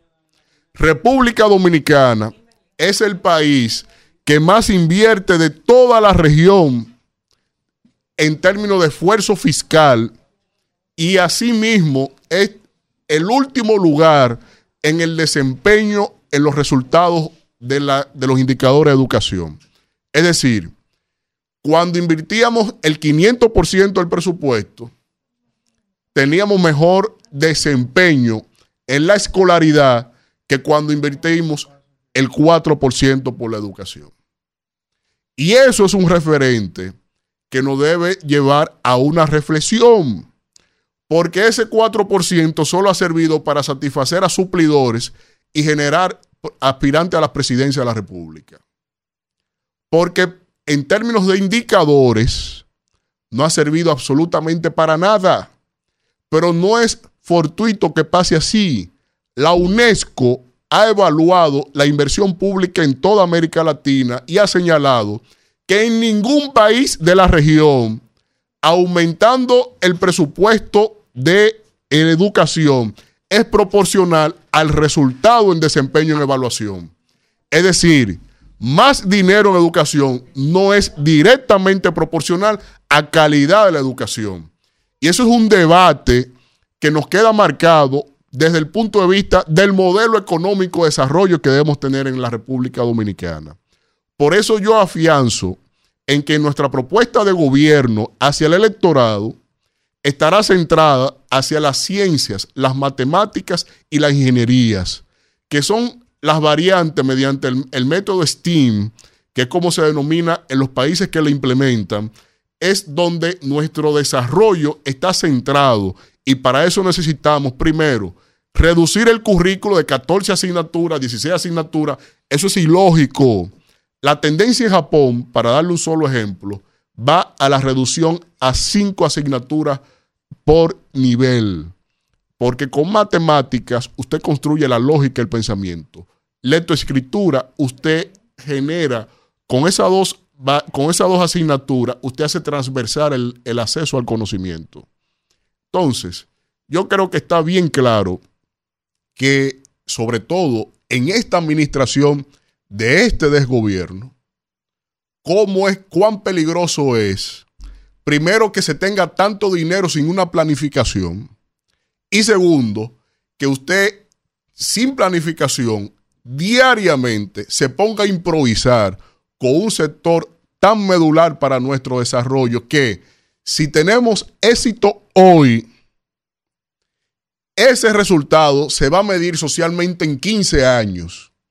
Por lo tanto, cada año que ha significado los 11 años del, del 4% por la educación, cada uno de esos años nos aleja 15 años, 16 años, 17 años. Tenemos más de 25 años de retraso con los 11 años que tenemos invirtiendo el 4% en la educación. Y por eso tenemos que centrarnos desde nuestra organización, la Fuerza del Pueblo, a que volvamos para adelante con la educación. Rumbo de la mañana. Regresamos, señores, en este rumbo de país la de mañana. caricatura, ¿viste? Tu país de caricatura. Ahora tiene unos guantes de voceo y un ¿Quién? ¿Pero quién traje. es? Y un traje. ¿Pero quién es? El senador. ¿Pero cuál senador? ¿Cuál senador? Antonio Taveras. Dios que él va ahora para adelante. El que lo quiera enfrentar, que lo enfrente. Ajá, él Yo- Ya él vio lo, ya lo, él vio lo que pasó Yo con Eh. Manuel Jiménez. que yo espero que el PRM, ¿verdad? Trate de llevar a un PRMista en esa posición también. Para que no le siga pasando lo que Para que no le sigan sacando las uñas. ¿Eh? Pero él dijo que él no es PRMista, profesor, que tiene más votos que Luis. Qué barbaridad. Eso fue el que lo dijo, se nos fui yo. Hay un, un audio ahí. Qué barbaridad. Yo, yo gasté mi dinero, 200 y pico millones, dijo que gastó. Miren, Y yo- Y, tengo más gente que Luis y no vamos del PRM. vamos no por yo, ¿me parte. Kelvin. No, yo te lo mandé en un link de Instagram. Está ahí. ¿Cómo que no abre? Paguen el internet. No, si está- ¿Cómo que no abre? Señores, este país, señores, este es un país tan peculiar, Manuel. ¿Sabe que Son cosas que solo se ven aquí. Sí. Usted sabe que los vehículos, a uno que tiene carro viejo, se le iban da- dañando, dando fallos. Que ¿A quién? A uno como, ¿A muy- quién? como que. uno, uno, el carro como mío que- del Claro, 2016, claro, un carro carro- viejo. carro No, viejo tenemos. Pues estamos en el 2023, Oye, no voy a tiene decir casi que el mío 10 años. 2013, entonces, bueno, para no- estamos viejos también, Sí, vieja. viejo Esos carros usados, Kimberly, viven dándole fallo a uno, tormento, problema eléctrico. Entonces resulta que los jodidos carros tienen una especialidad. Un sensor. Para cuando usted anda delante de visita o delante de alguien que tú estás asustado que no te dé el fallo porque te da vergüenza. Ahí es que él lo hace. Sí, sí. Cuando tú andas solo, te falla el carro. Pero cuando va donde el mecánico para que le encuentre No, el ahí se comporta de lo más bien. Entonces no falla, como si él supiera. Sí, sí. Y el mecánico te dice, Manuel, pero es que si yo me monto, si andamos en el jodido, la jodida guagua y no hace el fallo, ¿cómo tú quieres que yo trate más o menos de identificar qué es lo que tienes? Profesor, cuando el video esté listo, Manuel, oiga lo que hizo este mecánico, profesor. La guagua le está dando un fallo, Kimberly, y con el mecánico adentro, la guagua no fallaba. Oye. Él abrió el bonete, se metió en el bonete y el tipo arrancó a correr con el mecánico Para escuchar ese fallo. para escuchar. No, pero es un programa de opinión política, no, pero. Dale tu programa Sí, de no, opinión. no, no, no. Vaya a lado. Un programa de actualidad. Aquí se habla de todo. Aquí se habla de todo. sí, pero no. Andaba Kimberly medio San Cristóbal con el con el mecánico metido adentro No se del pone a bonete, leer, estudiar, venir Usted sabe, aquí. usted sabe que Luzbel se le reveló al hombre, ¿verdad? Sí, sí, sí. Luzbel quería gobernar el cielo. Sí, sí. Entonces el hombre Ay, dijo, ¿qué es lo que vamos a hacer contigo? ¿Para dónde que tú quieres ir? Mándame para República Dominicana. Maestro, este pueblo, la única explicación que tiene este pueblo es que le inventaron ese caballero. Oye, aquí las cosas que pasan aquí no se ven en ninguna parte del mundo, Víctor. No, ese otro, ese va después, pero él El que de los está- guantes, el de los guantes. el de los guantes va después, pero es el del mecánico. Ahora yo quiero que ustedes El mecánico, que no, que. Ah, Ahora pues déjame descargarlo. Yo no, yo, no, yo le doy un cuenta a usted, maestro. Si ustedes ven a Alfredo, antes que está Alfredo Jesse. Está enfermo. Cuando Alfredo venga aquí, No, malo profesor, no. escuche Él está enfermito porque él siempre. Malo nació él. Señores, ustedes van a morirse mañana. Mañana, mañana. No, no, el viernes, el viernes. Oiga, ¿Qué prepárense. dice el que tiene? Acuérdenme el viernes. Oiga, oiga. A esa edad, a esa edad Ah, pero es que a esa edad. Profesor, escuche esto, escuche esto. Oye, Acuérdenme ahora de que una muela. Está constipado él. Está constipado él. No, después que usted lo saque, lo desencaja. Espérese, espérese. Porque El viernes, usted- escúcheme esto. Jesse, a Se las 10 de estaba la haciendo el examen de la próstata. Ah, 10 de la sí, ayer hablamos de a las eso. 10 de la mañana el Él dijo viernes. que iba a ir a hacerse Profesor, eso. El viernes a las 10 de la mañana. Lo violan. Escuche esto, escuche esto. El viernes a las 10 de la mañana, acuérdenme, acuérdenme pedirle a Alfredo que imite al senador Antonio Tavera para que ustedes mueran aquí. No puede ser. ¿Quién? Yo iba manejando, íbamos ¿A rumbo quién? ¿A quién? Antonio Tavera. No, no, yo no puedo ¿Quién? permitir eso aquí. Íbamos Ese- manejando se rumbo equivocó. Bonao, ¿Y él es senador de dónde? Él se equivocó. Él es domingo 2050. Ah. Está en desarrollo. Otro plagiador. Ah, no, porque Oye, usted- no, No, esa es no, lo- lo- él habla. cualquier proyecto que saquen es un plagio. No, porque no. ellos lo presentan primero, pero dar una inteligentes son sugerencia. ellos. No, no, voy a dar una El que yo sé sugerencia que es un plagio, Es que yo tú- sé que es un plagio de Balaguer y Leonel. Es que tú cambias. es un plagio de Balaguer. Es que tú haces tu propio plagio. planteamiento. Le voy a pero, dar una pero sugerencia. tomar contenido, porque no es que no hagan su Le 2050, voy a dar una 2100. sugerencia. Es que cuando tú tomas el contenido de otro, eso es manipulación, eso es plagio. Coordinador, Burdo. me, me permite Sí, dar una sí, sugerencia. adelante, Elimine adelante. la Z de su vocabulario porque eso también lo inventó Leonel Fernández. Es verdad. Ya. Sí, sí, claro El que ceseo, sí. el ceseo. Eh, tú tienes, tú tienes toda Pero licencia para no es usarlo. así, pero los seguidores de él, ¿Qué? eso es increíble. Tienen un planteamiento sistemático. Tú lo ves, todos hablan lo mismo. Ahora, lo- lo- lo- todo se lo- inventó lo interesante Leonel. es- Lo grande es que el otro, el que lo. Sí, es- Lo grande es que ustedes no inventan, Pero sino que lo copian. No, es no, no, está que bien. después que A salen, que después que salen de ahí, después que salen de ahí, entonces ya se le quita la Z. Profesor, ponga la No, mano guantes, yo no sé favor. quién habla con Valentín. Valentín hablaba así, igualito a Lionel, ¿Cuál y ya él no habla así. ¿Cuál Valentín, Julio César Valentín. Ah, Valentín. No, no, no, él- No, no, él no, habla no, así. ya él no habla así, no, no, no. Él habla así, No, no, es su forma. No, ese es mi- Profesor, ese es mi hermano. Es yo no estoy diciendo nada malo, yo estoy mintiendo. No, Le sale, sale de vez en cuando todavía. Él- que, me, lo topé en, el, vuelo. ¿Sabes quién era así? En paz de cárcel. Julio César Valentín. Domingo Jiménez. Sí. El único negro que hablaba con la Z. ¿eh? Un abrazo. Allá en el cielo, que el Señor me lo tenga en la gloria. A Domingo, Sí. una estrella. Pero hablaba con la Z también.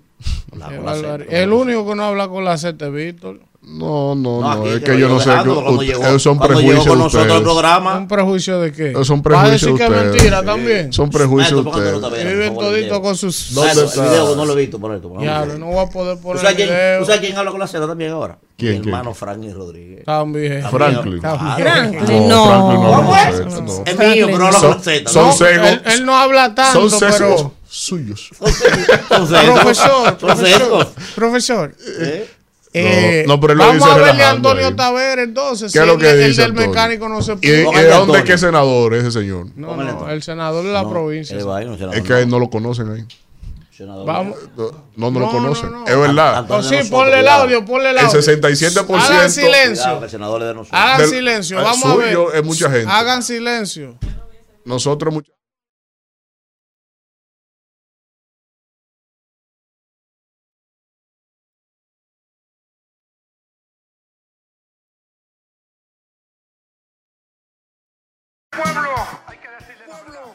decirle la verdad. Ya está bueno. Eso tiene su nombre. Así que mucho cuidado, senador. Cuando hubo que sacarla a la calle, la sacamos. La sacamos. Para que este pueblo opinara de esa ley y se hiciera consciente, y se hiciera consciente de la importancia que tenía para este país esa ley.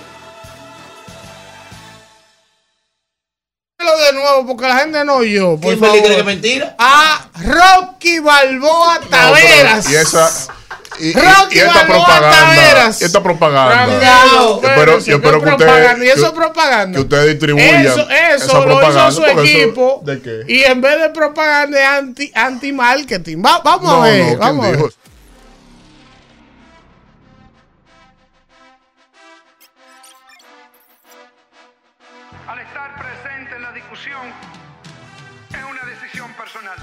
Muy personal. Pueblo, hay que decirle la verdad. hay que decirle la verdad. Ya está bueno. Eso tiene su nombre. Así que mucho cuidado, senador. Cuando hubo que sacarla a la calle, la sacamos. La sacamos. Para que este pueblo opinara de esa ley y se hiciera consciente, y se hiciera consciente de la importancia que tenía para este país esa ley. Saludo a Rubén Maldonado, el próximo senador de esa provincia, porque ese que ustedes están poniendo ahí, el 62% de los que habitan en la provincia dicen, no conocen su nombre ni Esta siquiera. noche a las 8 el ¿En qué senador va a dar la ¿En qué encuesta que usted tiene? En la misma está la Pero demarcación ganó. suya. Ese, ese que tú Sí, dices, él ganó que no por lo una oleada, nadie, por una oleada No, y, es que- y que, que que no recibió quieres el placer. que la estructura del partido Sí. revolucionario moderno Vamos es muy fuerte y poderosa en la provincia Ah, de no. Santo Domingo. No hay enemigo Y pequeño si en ese es el política. candidato del PRM, usted puede estar seguro que va a volver a ser senador. Ah, sí, claro. Es bueno, mira, pero que ande con Waze para que re- re- no se pierda en las calles de- No. de, la provincia Es más, yo te de apuesto Santo a ti Domingo. que si tú sueltas a Rubén Maldonado y tú lo sueltas a él ¿A quién? en la República de la Guayiga, en uno ¿Tú de esos estás seguro? callejones, el que sale de ahí es No, Antonio Taveras. mira, así yo he, no. yo he congelado los. Ayúdale y yo, defiéndalo, yo he conge- pero yo he la verdad es, no, yo he la congelado es, muchas acciones en la mira, Guayiga. Usted está muy comodita ahí. Ha promovido, ha pro, mire, ha pro, Busca ¿usted me que, que, me, amenazando? que metamos fuerza en la Guayiga. Busca que metamos fuerza en la Guayiga. a meter nada. Ah, Antonio Esa no le dan a nadie ahí. Ha No, promovido muchísimas acciones y positivas. eso digo yo. Es Antonio. Taveras ha promovido muchas leyes desde ahí. Sí, sí, pero Sí, es otra sí, cosa. sí, sí, Retira, sí. diga Ah, que si usted lo suelta en la guayiga, él sabe Sí. dónde Sale, sale. Lo va a la llamar usted. Si lo va a la llamar usted llorando Lo en una sueltan en la esquina. guayiga, un jarra- un- ¿Y por dónde se sale? una vaina de decir, lo más que ustedes- va a llamar ustedes 911 para que lo saque. distanciados de la No, realidad. no, no, yo, en distanciado este proceso ha tenido una estrecha vinculación con la base de su otra partido. cosa, pero no es verdad que te va a decir a mí que Antonio Taveras sabe lo que lleva Ahora, en la guayiga. yo imagino- Yo imagino- Eso se lo sabe, porque él ha tenido que estar allá Ahora, en constante esta propaganda, Antonio dice, Taveras, dice que le estamos aquí, haciendo. Dice aquí en el chat de YouTube el señor, el señor Jason García. Ay. nosotros, güey. El señor Jason Eh, García, ese próximo otro diputado próximo de Boca diputado. Chica, él va votado Sí, por el sí. PRM. Ahí lo vamos a dejar también. El señor Jason García dice en el chat de YouTube ¿Qué dice que con razón el señor de la Cruz estará enfermo. No digo yo. Después de esa primaria del domingo, Está dado. Está El hombre está golpeado, dado. está destrozado. Se le este una también. muela. Hasta una muela le cayó que vive boceando demasiado. No Eh, digo yo la Habrá sido. Antonio Taveras con los guantes Las puestos. ¿verdad? amígdalas, la amígdala de Alfredo deben estar destrozadas porque ese hombre lo que vive boceando aquí. No, no, no. Que no, no, no, ¿qué?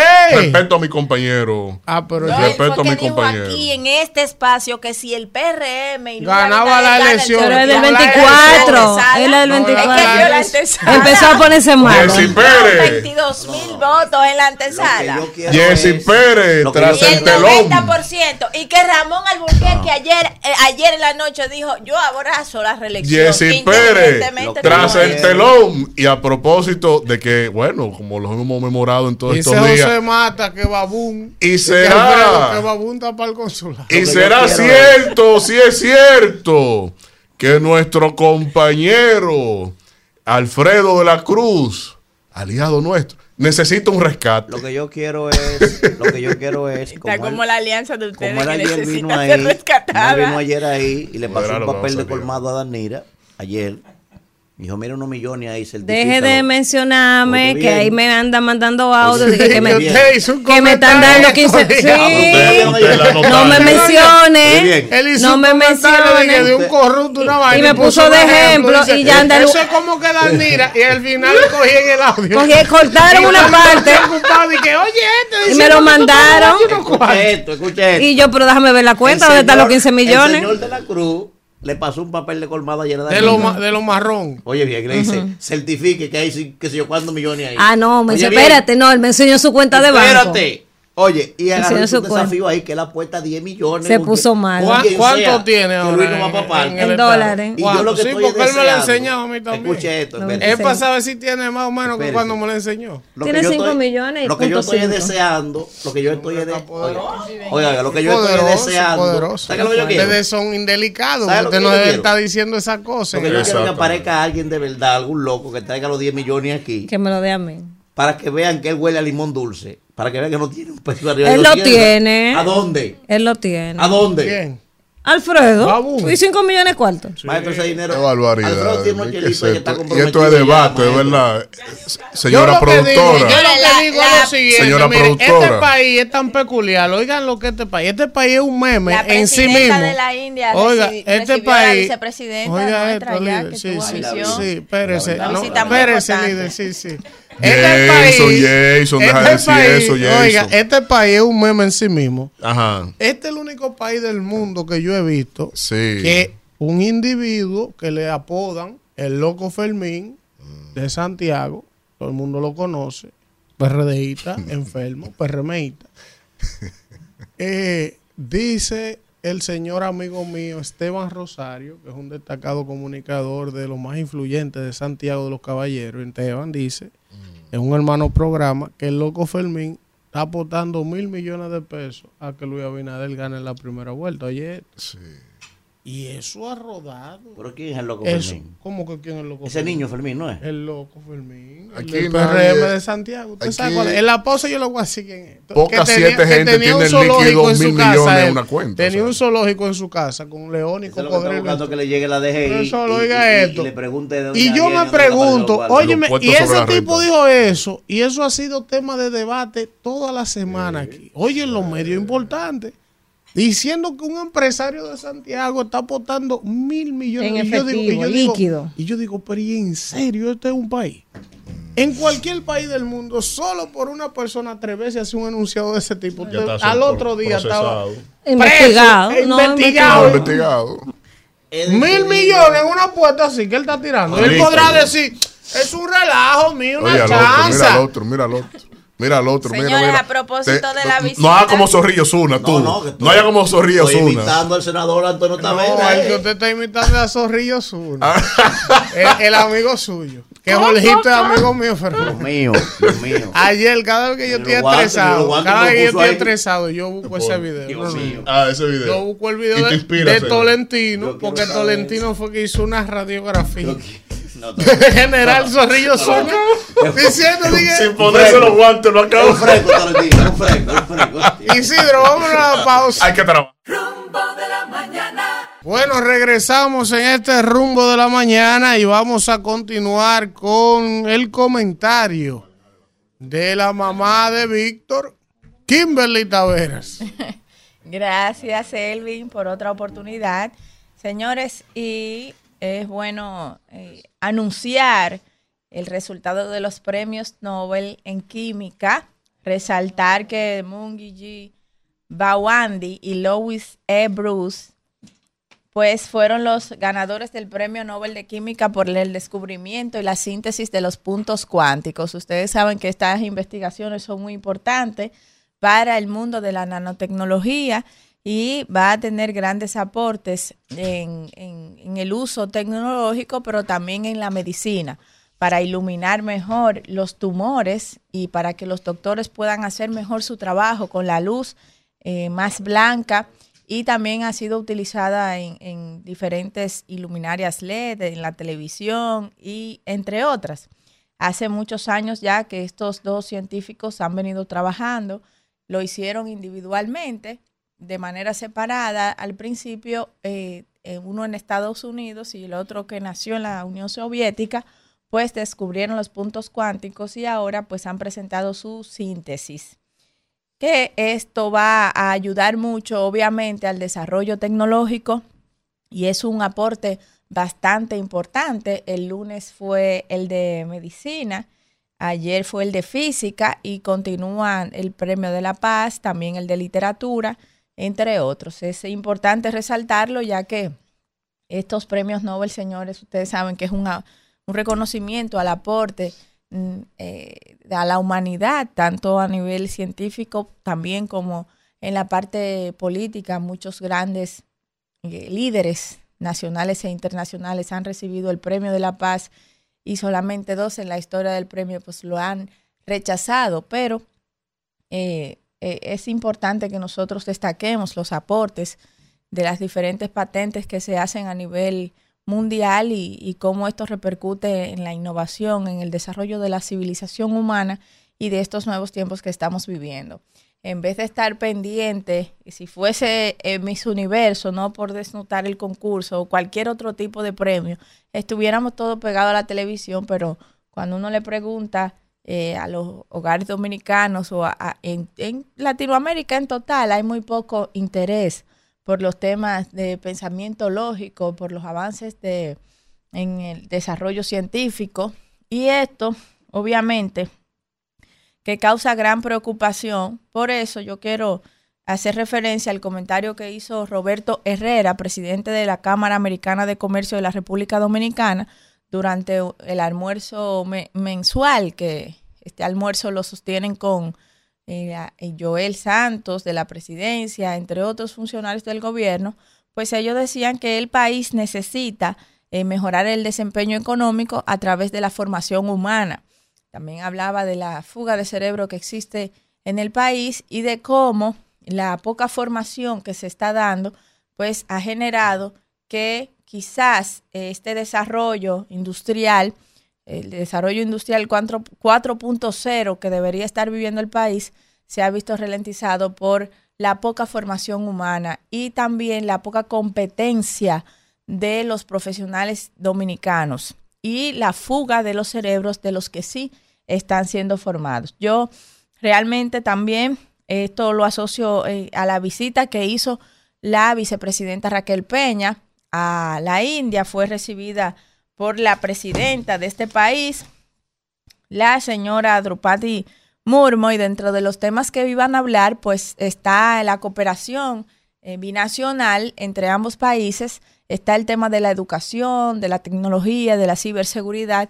Yo espero que esos temas tan importantes que se tocaron allí, como este, de la educación, entre otras visitas que yo he visto que se han realizado, otras visitas a otros países como Israel, eh, donde se ha establecido o se ha asumido algún tipo de compromiso de cooperación en el área sobre todo de la educación, pues que se ponga en práctica, porque nuestro país podría desarrollarse mucho más de lo que hemos avanzado sobre todo en este último gobierno que hemos tenido, que es de corte más cercano a la gente y que invierte en mejorar la calidad de vida de la gente, pienso que el país pudo haber avanzado mucho más si tuviese las herramientas, sobre todo las herramientas pedagógicas a nivel eh, escolar, sobre todo en la educación pública, para poder desarrollarse y poder formar nuestros profesionales. Uno de los factores que yo quiero apuntar es el bajo índice del manejo de inglés en el país.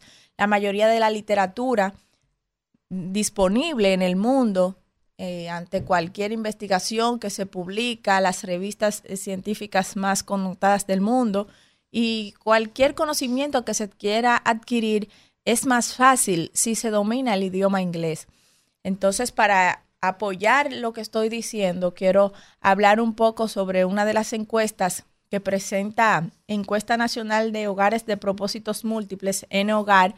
En esa versión ellos hablan de que solamente el 7.1 de la población dominicana maneja el idioma inglés o habla el idioma inglés y que esto está muy ligado al eh, índice de calidad de vida de la gente y, a, y que existe una relación muy cercana entre la pobreza y la, el, no, el no hablar inglés, el no manejar inglés. Este es uno de los factores que podemos medirla. Por ejemplo, tres, dos de cada tres profesionales que hablan inglés están trabajando por encima del salario promedio. Y en cambio, solamente uno de cada cinco profesionales que no manejan inglés están trabajando en sus áreas por encima, ganando por encima del salario promedio. Asimismo, también vemos una distribución del porcentaje por región en este mismo informe de las regiones que más hablan inglés y cómo esto se relaciona con el índice de pobreza o cómo se relaciona con el índice de calidad de vida. Yo voy a leer unas cuantas para que ustedes vean cómo influye el que una persona pueda hablar o no inglés en el índice de desarrollo de la misma. Y en las diferentes provincias del país, que ustedes saben que estas provincias son más vulnerables o tienen mayor, son más deprimidas económicamente que otras, y cómo se relaciona esto directamente con, con el hecho de que hablen inglés o con el manejo del inglés. Por ejemplo, aquí tenemos en eh, la región Osama o metropolitana, que es la que comprende la provincia de Santo Domingo y el Distrito Nacional, que el 12.1% de la población habla inglés. Entrando en contraste con la región del Valle, que solamente el 2.6% habla inglés, la región El Riquillo un 2.2% y el Cibao Noroeste, que a su vez son las provincias más pobres del país, que son las que están apostadas en la frontera con Haití. Pero también vemos que el Cibao Norte, que es una de las regiones eh, más ricas del país, el 11.2% habla inglés. Y así, en el Cibao Nordeste, en cambio, solamente el 3.8%. En el Cibao Sur, el 5.3%. En la región Valdesia, el 4.7%. Y del Yuma, el 14.5%, que es la más alta que comprende todo eso que está por ahí, la romana, güey, todo eso. Lo que quiere decir que realmente existe una vinculación muy estrecha entre el nivel de educación que tiene la gente, que tienen nuestros dominicanos y dominicanas, sobre todo el manejo de inglés, y el nivel de desarrollo de los mismos. Por eso yo he planteado que nuestro sistema educativo, ahí yo coincido con Víctor, que es un profesional del área también, debe reformarse y debe hacerse una reforma seria, al igual que nuestro código laboral. Nuestro código de trabajo ya tiene tres décadas y estamos en un proceso de evolución, de desarrollo, de aportes, de discusiones que sentimos que no llega a ningún lado. Y esto viene a complementar precisamente el clima laboral que debe adecuarse para las nuevas tecnologías. Ya hay muchas profesiones que incluso se pueden trabajar desde, desde casa el, trabajo desde allí o el trabajo virtual para que un profesional pueda desempeñarse en diferentes aspectos y manejar diferentes proyectos de diferentes eh, empresas, eh, un proyecto de negocio con una libertad de tiempo que le permita desarrollarse más. Eso hay que establecerlo también, el trabajo a distancia. Y así un sinnúmero de, de temas que están sobre la mesa que yo creo que la discusión no ha sido más apoyada porque los dominicanos no tienen el conocimiento necesario para defender incluso leyes que le favorecen eh, y mejorarían eh, por mucho la calidad de vida de la gente. Por eso eh, los empresarios a través de Roberto Herrera han hecho esta denuncia, una observación que para mí es una denuncia que dice que es importante que apostemos más en la educación básica y sobre todo que exista una relación más estrecha entre los centros de investigación del país, la formación del, mercado, eh, la formación de los profesionales del país y entonces para adaptarlo a lo que las empresas necesitan. Este observatorio que ya se ha hablado incansablemente de esto, pero que solamente se queda, como dije ya, en mesas de discusiones muy cerradas, porque la población en sentido general como no tiene el conocimiento de lo conveniente que sería para ellos, pues no lo apoya porque eh, es una falta de interés generalizado que tenemos en los temas que realmente pueden contribuir al desarrollo del país y a mejorar la calidad de vida de la gente. Por eso es importantísimo que todas las voces que podamos unirnos a mejorar el pensamiento lógico, a fomentar el estudio de la ciencia para que nuestros productos sean más eh, innovadores y más competitivos sobre todo. De nada nos sirven a nosotros buscar todos estos mercados internacionales, establecer estas relaciones diplomáticas con estos países que tienen mercados enormes como la India, si no estamos, eh, nuestros productos no son lo suficientemente competitivos en calidad y en costo para poder entrar a esos mercados. Por eso es importantísimo que todas las voces, como decía hace un rato,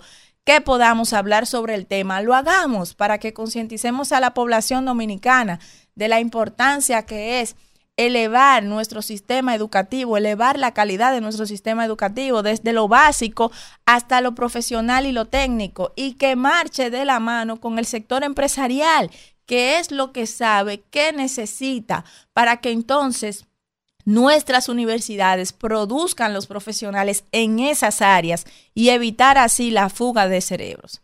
Gracias, Isidro. Rumbo de la mañana. Bueno, bueno, regresamos en este rumbo de la mañana cuando son las 9 y 41 minutos. Oye, qué barbaridad. No pude pasar el video del mecánico. Yo me lo estoy gozando aquí.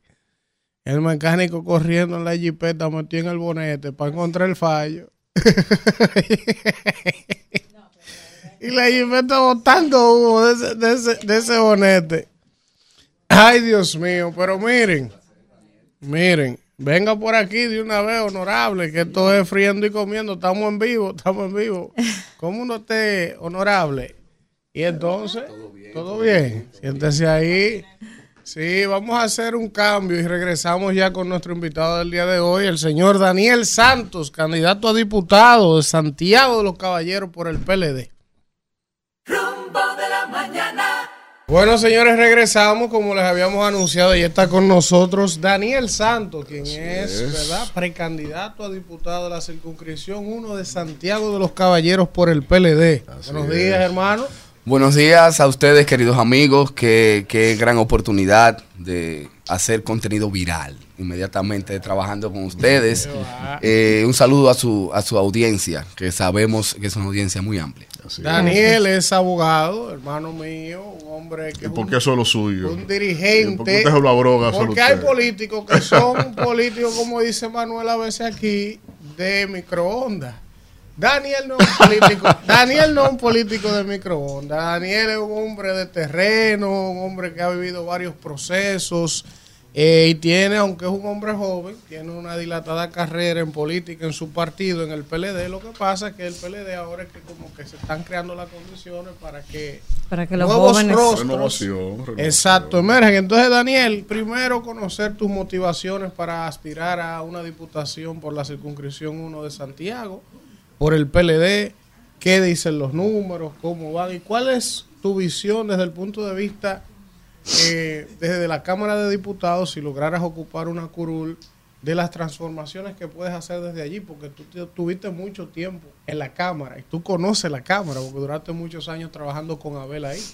Así es, mira, cuéntanos. muy contento, un proceso interesante, un tanto excéntrico, porque son elecciones que se eli o sea, las elecciones serán por encuestas. Entonces te digo que es un tanto excéntrico porque cuando uno participa de la actividad política organizando personas para traducir la simpatía al día de las elecciones en votos, lleva una lógica. La lógica de las encuestas es más elevar tasa de conocimiento, tratar de que las personas conozcan a un rostro, le pongan un nombre, ese tipo de situaciones. Eso lo hemos hecho. Estamos muy contentos con los resultados que estamos obteniendo. Mira, Elvin, Danilo Medina, presidente de mi partido, decía una frase que yo decía que eso era como un mareo, como dicen en los barrios. Que el trabajo político no se pierde, sino que se acumula. Y casi siempre lo decían a los, a los derrotados para que Y a los más jóvenes, y a los más y a jóvenes. nosotros los más jóvenes. Pero es en este proceso, luego de haber participado de las primarias abiertas del año 2019, este proceso lo encuentra más maduro, más conocido, más sosegado, haciendo un, es- una especie de acupuntura política, yendo a los lugares donde ya la experiencia te dice que están los votos. Los medios de comunicación reciben a uno de una manera distinta y eso se agradece. Eh, también es un proceso que nos encuentra orgánicamente distinto. Ahora yo soy miembro del Comité Central, parte de una nueva generación que ha comenzado una especie de relevo político en el partido y, y en la sociedad. Entonces, muy contento del proceso. ¿Qué me motiva? Me motiva que en Santiago, en mi demarcación, hemos tenido diputados que han sido líderes extraordinarios. Y voy a poner dos ejemplos. Abel Martínez fue diputado de mi demarcación. Víctor Suárez, diputado actual, miembro del comité político también, es diputado de nuestra demarcación. Yo creo que nosotros lo que estamos intentando en el Partido de la Liberación Dominicana, así como en otras organizaciones políticas, es que cuando se produce en la política dominicana una especie de transición política y democrática, nosotros continuemos esa labor, esa labor con ideas nuevas, rostros nuevos, energías nuevas, que permita a la democracia dominicana tener un debate que sea mejor, uno así a- podemos decir que haya una buena política, que una generación que también quiere objetivos nuevos, que entendemos más la sociedad que estamos viviendo, la forma como nos comunicamos hoy es distinta a como se comunicaban antes, nosotros la comprendemos un poquito más. De eso se trata esta campaña, de, de un relevo, que sea un relevo seguro, de personas que sepan a lo que van, de que conozcan hacia dónde van y que tengan la disposición de trabajar para Da- tener un mejor país. Daniel, las encuestas, ¿cuándo se van a dar a conocer los resultados para saber quiénes serán esos candidatos a diputados? Y me gustaría también conocer, escuchar alguna de esas propuestas que pretende llevar al Congreso de la República. Sí, respecto a las encuestas hay mucha incertidumbre todavía, no te lo niego, porque eh, no hay una información todavía precisa. Ahora sí tenemos una información y son los plazos que la misma ley tiene. Sabemos que hay distintos niveles de elección y hay distintas modalidades de elección. Eh, hay primarias, hay encuestas, hay asamblea de delegados, hay aclamaciones. Todas una, to- cada una de ellas tienen sus plazos. Creo que es la última semana de octubre, eh, si mal no 29, recuerdo, 29, de 29 de octubre, octubre. Ahí tienen que que es el plazo final para todos. Claro. Y la segunda semana de noviembre para, como plazo prefijado de ley, para que los partidos depositen la boleta electoral en cada uno de los niveles de elección. Propuestas. Mira, el pueblo dominicano es muy sabio y hay frases que dicen, si nosotros cumpliéramos las leyes que tenemos, Víctor, no habría necesidad de hacer leyes nuevas. Bueno, la verdad es que es una verdad a media, pero también tiene mucha razón. Una verdad a media porque los países, las sociedades van cambiando, por eso los congresos existen, para tratar de adecuar, normar la sociedad.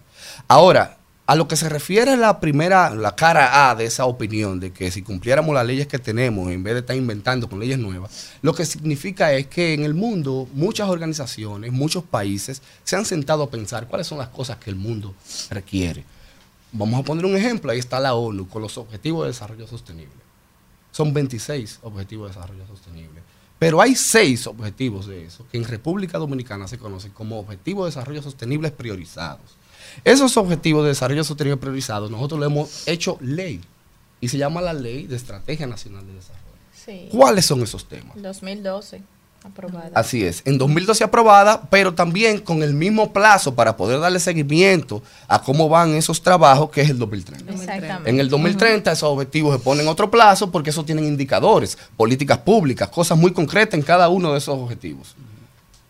¿Cuáles son esos objetivos de desarrollo sostenible priorizados? Educación de calidad. Si sabemos que en la República Dominicana los gobiernos anteriores trabajaron todo lo que tiene que ver con la infraestructura escolar, entonces para tener educación de calidad nosotros podemos inmediatamente darnos cuenta que tenemos que ir hacia los profesores. Nosotros tenemos que elevar la capacidad técnica de los profesores, hacer programas de capacitación para que así se traduzca con un nuevo modelo educativo una educación de calidad. Otro objetivo, salud, salud de calidad.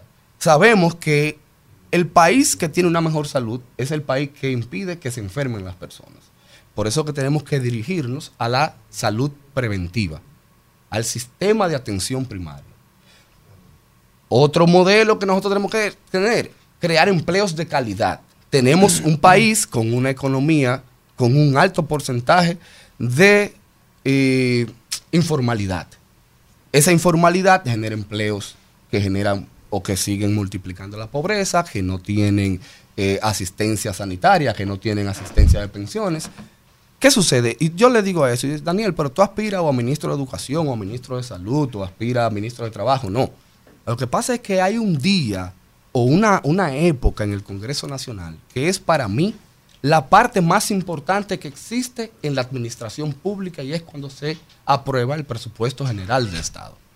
De ahí se desprende toda la función constitucional que tiene un legislador, que es la de legislar, bueno, haciendo y aprobando la ley general de presupuesto nacional del Estado, de fiscalizar ese presupuesto y de representar a tu ciudad. Porque cuando uno aprueba esos presupuestos, no es solamente un monto de corte financiero, no es que ahí son, son hasta tres tomos de miles y miles de páginas que donde se explica cómo ese dinero va a ser gastado con políticas públicas, con metas. Y ahí es que viene esa capacidad de fiscalización durante todo el año de un legislador. Y representar, por ejemplo, en Santiago son 18 diputados. Mi demarcación tiene 8. Hay otra demarcación, la número 3, que tiene 6. ¿Por qué pongo la 3 y la 1? Porque en la 1 hay una comunidad en Villa González y zonas aledañas y sus distritos municipales que viven en torno a una economía de la cosecha del tabaco. Esas comunidades viven en torno a esa economía. Pero en la circunscripción 3, en Tamboril específicamente, hay unas fábricas que viven en torno a la economía de la fabricación del cigarro. Aquí yo no estoy hablando si nosotros tenemos que estar a favor o en contra del tabaquismo. Es una realidad que tenemos en República Dominicana y comunidades que nosotros representamos viven de eso. Nosotros los diputados de esa demarcación, que seríamos en total eh, 10 diputados, tenemos que ponernos de acuerdo para ir en auxilio y ir haciendo resoluciones, aprobando políticas públicas cuando se apruebe el presupuesto general de la nación, para que esa comunidad se sienta que en el Congreso tienen voces que van a trabajar en torno a los intereses de ellos. Interesante. Esas son las cosas que a nosotros nos motivan. También hay algo muy importante, Elvin, y es también que nosotros tenemos que tener personas que vayan a elevar la voz al Congreso. Trabajé un gran tiempo en la Cámara de Diputados, seis años, y yo siempre veía algo que se repite ahora. De los 190 diputados, nosotros podemos advertir que de 10 a 15 personas son las que se destacan en cada legislatura. Eso es una dinámica que la vemos en los medios de comunicación, La que la vemos en la ni política. habla. Tenemos, tenemos que tener representantes que estén dispuestos a elevar la voz, a tener un debate de los temas que importan en la sociedad, pero también que escuchen. Porque al final de cuentas, cuando Daniel Santos dice que aspira a diputado, será uno de 190. Y para tú ap- aprobar, aunque sea una resolución, necesita de concertar apoyo. Y tenemos que tener esa capacidad también de gente que sean Mire, concertados. honorable, aquí dice el señor Eusebio Ramírez en el chat de YouTube, por lo menos usted arrancó con buen pie, que usted se parece a Bukele. Sí. ojalá- Físicamente Sí, será. Físicamente. Pero no Bukele- ideológicamente. Bu- te- Bukele es un popi. No importa. Este Bukele tiene una- un buen nivel de aceptación y usted coge lo bueno de eso, de esa comparación. Un fajador, un fajador. Adelante, Manuel. Daniel, preguntarte lo siguiente, mira, increíblemente, para poder ver todos estos rostros que está presentando el PLD, muchísimas figuras jóvenes con muchísimo talento. Desgraciadamente tuvo que irse por la borda ese partido para que eso pasara. Una cosa increíble, cuando tuvieron la oportunidad quizás de empoderar a esos jóvenes, hoy que están viviendo los depósitos, ¿qué está pasando ese asunto? y entonces, al mismo tiempo también, pues hay que decirlo, los demás partidos también. Mira, por ejemplo, lo que está pasando en el distrito es una cosa increíble con todos estos talentos que están presentando todos los diferentes partidos. Lo mismo está pasando con el PLD en Santiago. Preguntarte, ¿por qué dentro de tanto talento y de gente que tiene también buenas propuestas, por qué el que va a votar mañana o el que van a encuestar para medirte, ¿verdad? Tiene que preferir a Daniel y no a, a esos demás que, también tienen talento. Eh, gracias Manuel por la oportunidad, esa pregunta es muy interesante. Mira, te digo que los partidos cuando están en el poder, eh, el PLD llegó siendo un partido de gente joven.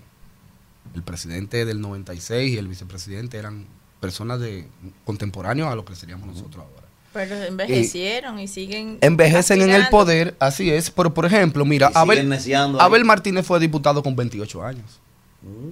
Eh, Víctor Suárez ganó la diputación con 31. Mucho más joven de lo que somos nosotros ahora. Correcto, El par- correcto. Los partidos casi siempre generan eso. ciclo, Ahora, son líderes reales. en el poder y en el ejercicio de su liderazgo, envejecen porque el tiempo pasa y nos vamos poniendo viejos, dice Mercedes Sosa. Entonces, ¿por qué nosotros? Bueno, eh, una trayectoria política reconocida, eh, formación humana, formación profesional, un camino recorrido. A mí me ha tocado escaloncito por escaloncito, o medio escalón y luego la otra mitad de un mismo escalón. Hasta que el partido pierde unas elecciones y es natural que ocurra un cambio generacional. Es natural. Yo creo que si el PLD no hubiese perdido las elecciones, yo no hubiese sido miembro del Comité Central. Yo considero que si no hubiésemos perdido las elecciones, tal vez nuestro candidato alcalde, que es un jovencito de la misma edad mía, no hubiese podido ser el candidato del partido a la alcaldía de Santiago.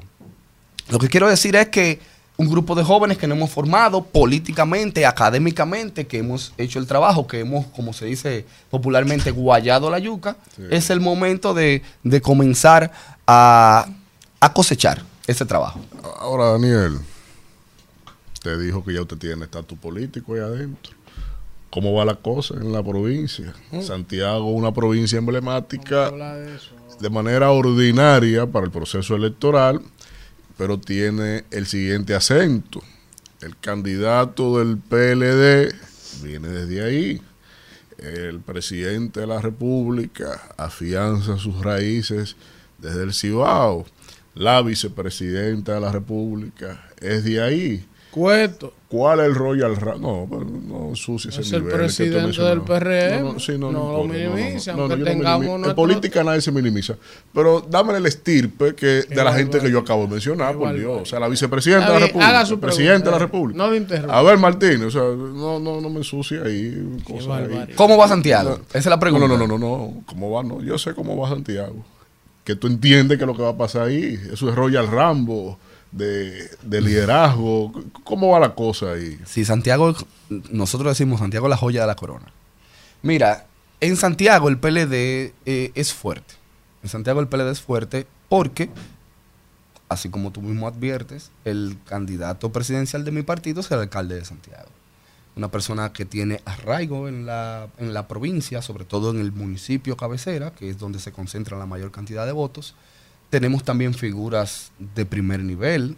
Te mencionaba aquí el diputado Víctor Suárez, que es miembro del comité Francisco político también. Domínguez Brito. Francisco Domínguez Brito. Aura Toribio. Aura Toribio. Eh, tenemos a Víctor Fadul, que ha sido hegemónico. Incluso en las elecciones del, del, del 2020, que fue una ola en contra del PLD, siguió Víctor Fadul siendo el diputado más votado de la demarcación de todos los partidos. En la circunscripción 3 me refiero. En Santiago, a diferencia, y eso lo reconozco, que hay otras demarcaciones que la competencia es distinta, pero en Santiago, específicamente en Santiago, el PLD es un partido competitivo a nivel casi hegemónico. Daniel, pero espérate. Esto es un programa donde usted va a escuchar lo que usted no escucha en otro. Claro que sí. Yo puedo tener una lectura distinta a la tuya, porque eso, eso Claro. es la democracia. Pero vamos a hacer un análisis aterrizado. El PLD en Santiago siempre fue fuerte, pero la particularidad de Santiago era que había muchos cacica- caciques.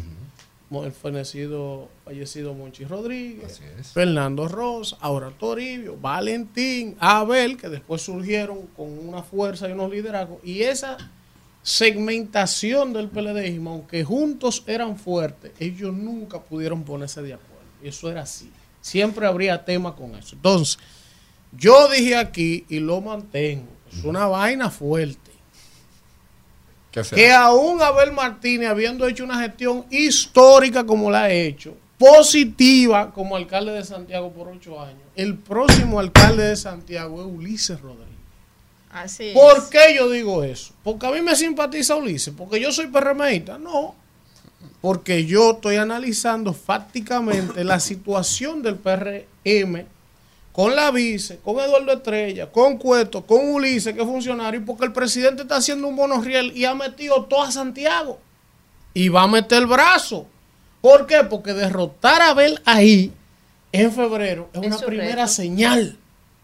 Pero cuando te va a la acera del PLD, Víctor, muy joven, diputado, pero esas fuerzas históricas de Santiago ya no están mucho. Fernando Rosa está inhabilitado, Valentín se fue. O sea, aunque hay un liderazgo renovado detrás que viene emergiendo, no puede competir con la estructura gubernamental que hay ahí. Vamos a descomponer la opinión. Vamos a porque ver. es una opinión y la respeto muchísimo. Exacto. Ahora, yo te voy a dar otra perspectiva. Vamos a ver.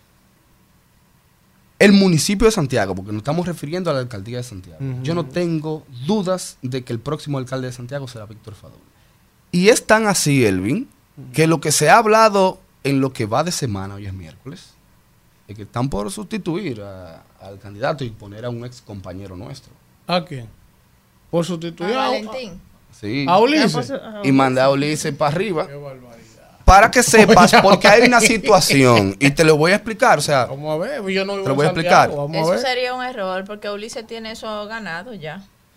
Él lo tiene en la mano. una Vamos campaña electoral importa. Vamos a escuchar. Y recuerden que en el momento donde la ola fue gigante, Santiago resistió el PLD con Abel Martínez. Con Abel. Víctor Fadul fue el diputado más votado de la circunscripción número 3. Sí, sí, sí. sí. Ojo, Sí, sí, sí. sí. ojo, la misma circunscripción de Ulises. Y el Víctor liderazgo Fadul, congresual y el liderazgo municipal no es el mismo. pero la demarcación número 3, donde más votos tiene, es en el municipio de Santiago, la zona sur. Pero es necesario Entonces, la alianza y porque... Yo a considero, ver- mira a qué ver, buen elemento. Le, le ayudamos. en- Yo considero lo siguiente, si la alianza es de buena voluntad, ¿Cómo si la alianza es de buena voluntad, Oye, este término. Porque... ¿Y de dónde viene eso. la mala voluntad? Espérate, No, no, no. Explica eso. Si la alianza es de buena voluntad, a cada espacio político que la conforma, se le reconoce lo que tiene. ¿Y si es de mala voluntad? No, si es de buena voluntad, lo otro lo, lo, eh, lo- lo asume cual- los demás. El si es de sí buena voluntad, sí es como que no, no, si es de buena voluntad, por ejemplo, ahí. yo me voy a atrever y yo tengo compañeros en otras demarcaciones que tal vez no les va a gustar mi opinión. Ahora, yo defiendo a Santiago. Santiago es del PLD, la alcaldía debería ser el candidato a la alianza del PLD. Hay otros municipios donde parte, la fuerza del pueblo tiene alcaldes, debería ser el candidato de la alianza, porque tenemos todos que ceder.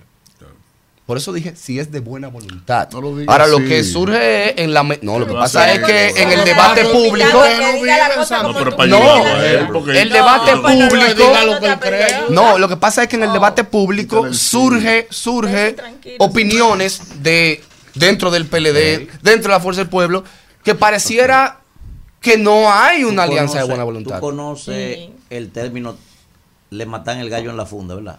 Sí, yo conozco el término. Te voy a dar con el gallo tuyo ahora. Sí. Daniel, ¿te parece buena voluntad coger para San Juan a decir, aquí vamos a meter un candidato a senador nosotros? Qué barbaridad. Respóndeme esa, Daniel, dame el favor. Bueno, yo te diría que hay una lucha de retóricas, ¿Cómo es? Hay una guerra de retóricas. de retórica. Ya no Hay una- ahora es retórica. No, pero, Ok. pero esa no fue digo. retórica, porque esa fue...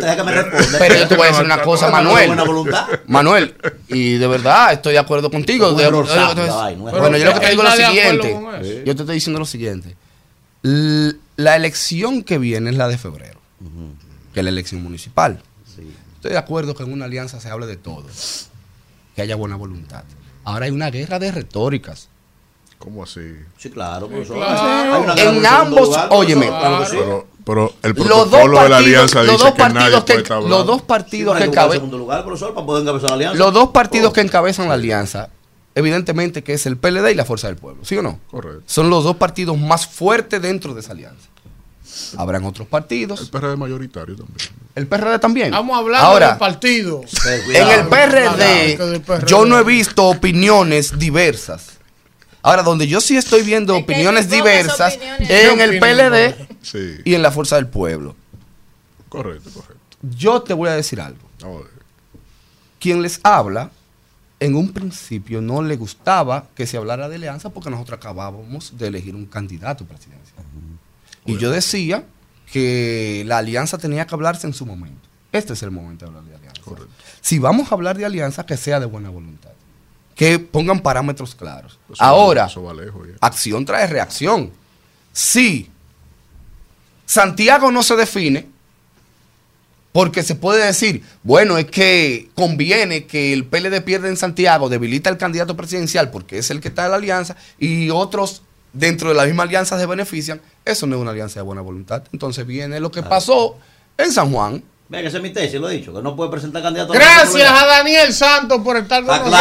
Candidato a diputado RD por la circunscripción número uno de Habrá alianza. Santiago, PLD, hermano Ay, mío. La Todos los alianza viene santiagueros, ahí. la uno que sigan este programa, apoyen 20 a senadurías. Hermano mío. Guau. 40 Ulises Rodríguez alcaldías. Gracias, gracias por la. Ya oportunidad. se le dio su Gracias. a Daniel que tenemos Gracias por la oportunidad. Y no Kimberly, anuncios. es, es bueno que usted promueva su candidato.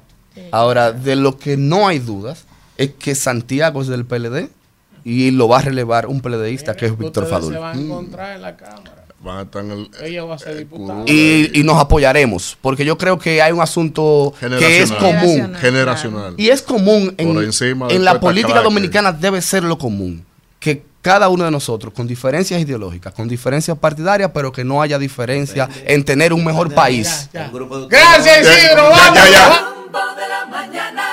Buen día al que anda aquí. Que anda- Es el monstruo. Bueno, regresamos en este rumbo de la mañana y vamos a hablar con la gente. video, no se ha podido ver. Buen día. Que este país. ¿Quién nos habla y de dónde? Buenos días, Elvin. Te habla Lucrecia de aquí de Sabana Perdida. Elvin, Adelante, Lucrecia. deja que el pueblo se exprese, por favor. Mírame, entre lo que están hablando, el otro día Kimberly hacía un comentario y me quedé con el deseo de expresarme, ya que esto interactivo tan uno a, uno no puede expresarse. Y con relación a todas las promesas que hizo nuestro presidente Abinader cuando estaba en la otra campaña viendo que realmente este mes le va a aumentar a los policías, prometió mucho en mi comunidad, cosas que se han cumplido, así que seguimos pendientes a Kenia y la ONU, no nos hemos olvidado de esa interacción que tendrán para que esas bandas criminales se entreguen y que reine la paz entre Eso Es una enfermedad, profesor. ¿Quién nos habla y de dónde? Buen día, buen día, equipo. ¿Quién nos habla y de dónde? De Santo Domingo Este, Francis Aquino. Adelante, Francis. En verdad quiero felicitar a- al ingeniero, al alcalde Andújar, la gran capacidad que tiene y ¿A quién? al ingeniero Andújar. Pero acaba de perder la primaria y tú lo estás felicitando. Eh, Sí, la siguiente. La por la gran capacidad que tiene y, y la siguiente. porque. Ah, acaba de perder. Pero déjame escucharlo para tratar de entenderlo. Pues yo quiero escuchar este fenómeno llamando para Usted felicitar le a está Andújar que acaban de darle una golpeada, que hay que ponerle vole golpe y él está llamando para felicitar Hay cosas que eh, la llamada Ah, no puede ser pero ¿y si tratamiento. trabaja en el ayuntamiento, él quiere garantizar sus La- cuatro cheques que le quedan. La llamada no puede ser ayu- Buen eh, día. No puede ser tratamiento de Usted alguien. lo tiene calculado y todo. Buenos Usted días- tiene todo buenos días, calculado. Rumboso. Sí, trabaja. Buenos días, Rumboso. Buenos días. ¿Quién nos habla y de No puede ser dónde? León. Eh, eh, el León de Manhattan, el fuerte del PRM. El cachorro de Manhattan. Oye, eh, eh, decirte dos cositas. La primera es que, ok, Manuel Jiménez se va, pero yo estoy seguro que la situación en Santo Domingo Este, en el ayuntamiento, va a ser menos mala la que va a encontrar el próximo alcalde que la que había cuando llegó Manu- Manuel Jiménez. Eso pueden estar seguros. Y sobre la capital, eh, los números de Rafael Paz ahora mismo son mejores que los de Domingo Va a Contreras, seguir. no Son mejores y Pero tuvo que retirarse, León. Bájale a eso, deja tu locura. Pues son mejores. ¿Y quién se retira Maestro, con mejores números? con, Rafael Paz. Pero que Yo no te que se- quería se dejar acogió con el PRD acá, también. Pero acá. El otro con ¿Qué un perico en la boca. Y eso es verdad. Eso es verdad. Y hablando mal del PRD. Pero que si eso es verdad. Dije que Rafael Paz tenía mejores números que Domingo. No, eso no es Pero. ¿cómo va a ser verdad? entonces- si es verdad, no lo Pues entonces, retiran. a una llamada con tu profaciente usted la deja y esto te lo Buen día. ¿Quién nos habla y de dónde? También estaba medio fumado al hacer ese planteamiento. Michael Sánchez, desde Roal, Mike. El fentanil Adelante. Está acabando. Es para simplemente hacer un comentario con rece- eh, referencia Isidro. a la respuesta que le dio el mandatario Luis Abinader al reportero en la semanal. Sí. Y la están comparando con la respuesta que le dio el profesor Juan Bosch el jueves 26 de abril de 1973, cuando bajo el gobierno de, de Duvalier rodearon la embajada dominicana. y la respuesta que dio Luis Abinader realmente fue contundente y Bueno. realmente hay que tomarlo en cuenta. Ahí está. Juan se la aplicó a los haitianos, sí. Buen día. Buenos días. Ese fue- rumbo de ese la fue su primer mañana, conflicto, Javi Pérez como un me mes habla en el desde gobierno. Barahona. Adelante. Elvis, ¿sabía que el día de hoy tuvieron que irse unos cuantos guardias para la puerta? El gobierno ordenó porque estaban tratando de abrir la puerta de allá de Jimaní. ¿Cómo fue? En el día de hoy Sí. tuvieron que irse unos cuantos guardias hacia la puerta de Jimaní que el gobierno ordenó porque estaban tratando de abrir la puerta. ¿Y dónde tuviste eso? No, mi esposo es guardia y tuvo que irse, fue uno de ellos. Que Para allá. Pero ellos no habían cinco Claro, mil para allá. la- ¿Y para qué mandaron más? Es que no ha habido nada Buen ahí. día. Eso ¿Quién está en nos los habla y de presupuestos, pero no hay nadie ahí. Están robando. Está ese bien. dinero. está Hay gente. Hay gente. Pero no 11 mil soldados. acuérdese. No, usted fue y lo contó. No. 5 mil de que cuando la banda y 6 mil de que por los Buen escándalos. día, buen día. Tres batallones. Buen día. Hello, no, hello. Hey. Tú no me dejaste terminar. No, no. Oye. Eh, vamos a apoyar a Domingo en la capital, en la alianza, pero a Domingo que después que gane, que tenga cuenta, que no venga a saltar con una traición, que yo mismo lo asesino. no, no, no, no, no, no, no, Leo. Miren, ustedes saben que hay noticias que uno no quisiera tener que compartir, sí. pero hay una información que está en desarrollo de seis cadáveres, de seis, bebés. De seis bebés. Sí que fueron encontrados cementerio. en la puerta del cementerio eh, Cristo Salvador, en De Santo Santo Domingo, Domingo Oeste. Este, sí. Ya está el licrín en la zona, de verdad que uno lee eso y de verdad eso eso parte el alma. no lea y se dice que tienen los brazaletes de un hospital que está en la ciudad Juan Bosch. Entonces, hay que investigar qué, No qué pasó eso. ahí. ¿Tú te Sí. Imaginas lea eso, eso? no lea eso, no lea eso. no. Esa es la información, está en desarrollo, pero se dice ser. que, que, le- que se encontró. Vamos, vamos a cambiar de plano. Una- una Póngame el video que apareció Manuel barbaridad. mecánico. Usted va a seguir Ah, con bueno. eso. No, pero quiero- No, pero él no duerme hoy si no pone esa información. No, no, No, no, no. No, no, eso es Solo mentira. para encontrar el Para fallo. encontrar- No, no, no, no, no, Es la nueva computadora de Para vehículos. encontrar Ay, el el 4% por educación. Dios mío, pero se tiene que oír. Marcado, analfabetismo funcional. Se tiene que escuchar. ¿Qué tiene que eh, escuchar donde que suena. Ustedes son mecánicos. Señores, no puede ser. El que sabe, sabe. El día de hoy hay que pagamos los dobles. Yo me levanté temprano estudiado de que para trabajar. ¿Qué país es este, Dios mío? Y aquí no ha habido programa hoy. Jesucristo, ¿en qué que tú vienes, por Dios? Mandó, No, mandó una nota de voz. El Pero babú. dime tú, dime tú. ¿Tú la diantre? pongo aquí. Imitando al hombre, imitando al hombre. Déjame ver. Y que va, un respeto. Espérate. Oye. No, no, eh, no estés revelando vaina. Sí, amiga, tengo una muela que me tiene al coger monte a mí, porque decidí que si me la salvo, que qué sé yo, que porque a mí hay que sacarme dos muelas para que pueda enderezar unos dientes que tengo del chivo bajo. No, Que pero no, pero- viejo, No, oye, le cuando ponga. ha podido Se le corchan los dientes si no se le enderezan. No, pero ya es terrible. Este, este viejito ya, ya, ya. Ya Alfredo, de 50. ya Alfredo 47, se murió, como dice el 47. torito, se Ahora tal como murió. papá. O sea, pero- Ahora tal como papá, que papá se pasó toda la vida sin dientes. El tiempo. Sigamos con enamoró el pueblo. joven y después vaya y se puso una caja y se le veía la cara anchísima y dice papá, di que Dios Isidro, que mío. no hay me audio, fui a dice. poner la cosa, dice papá, digo, pero ¿cuál cosa? Me No hay dice, audio. Y tú no O sea, has eso no se- digo, pero papá, por Dios. Sigamos con el pueblo. Vamos a hablar con la la gente. gente, Vamos, la con, gente, vamos con el pueblo. Buen día, ¿quién nos habla y de dónde? Dios mío. Buenos días, Manuel Pérez desde Jimaní. Adelante, Manuel. Un geriátrico nuestro compañero. Eh, hasta esta hora, con Dios adelante, se está arreglando la frontera con los militares que van a mandar para Haití. Ay, ¿Cómo así? Todo esto se va a arreglar, gracias a Dios. Y sobre ahorita, una señorita que habló, que aquí dice que hay problemas, que quieren abrir la puerta. Hasta ahora yo no he escuchado nada y soy de aquí de Jimaní. Aquí todos estamos calmadamente bien, gracias a Dios. Miren, en una información que está en desarrollo, apresan ejecutivos y testaferros De COP de Herrera. COP Herrera. Sí.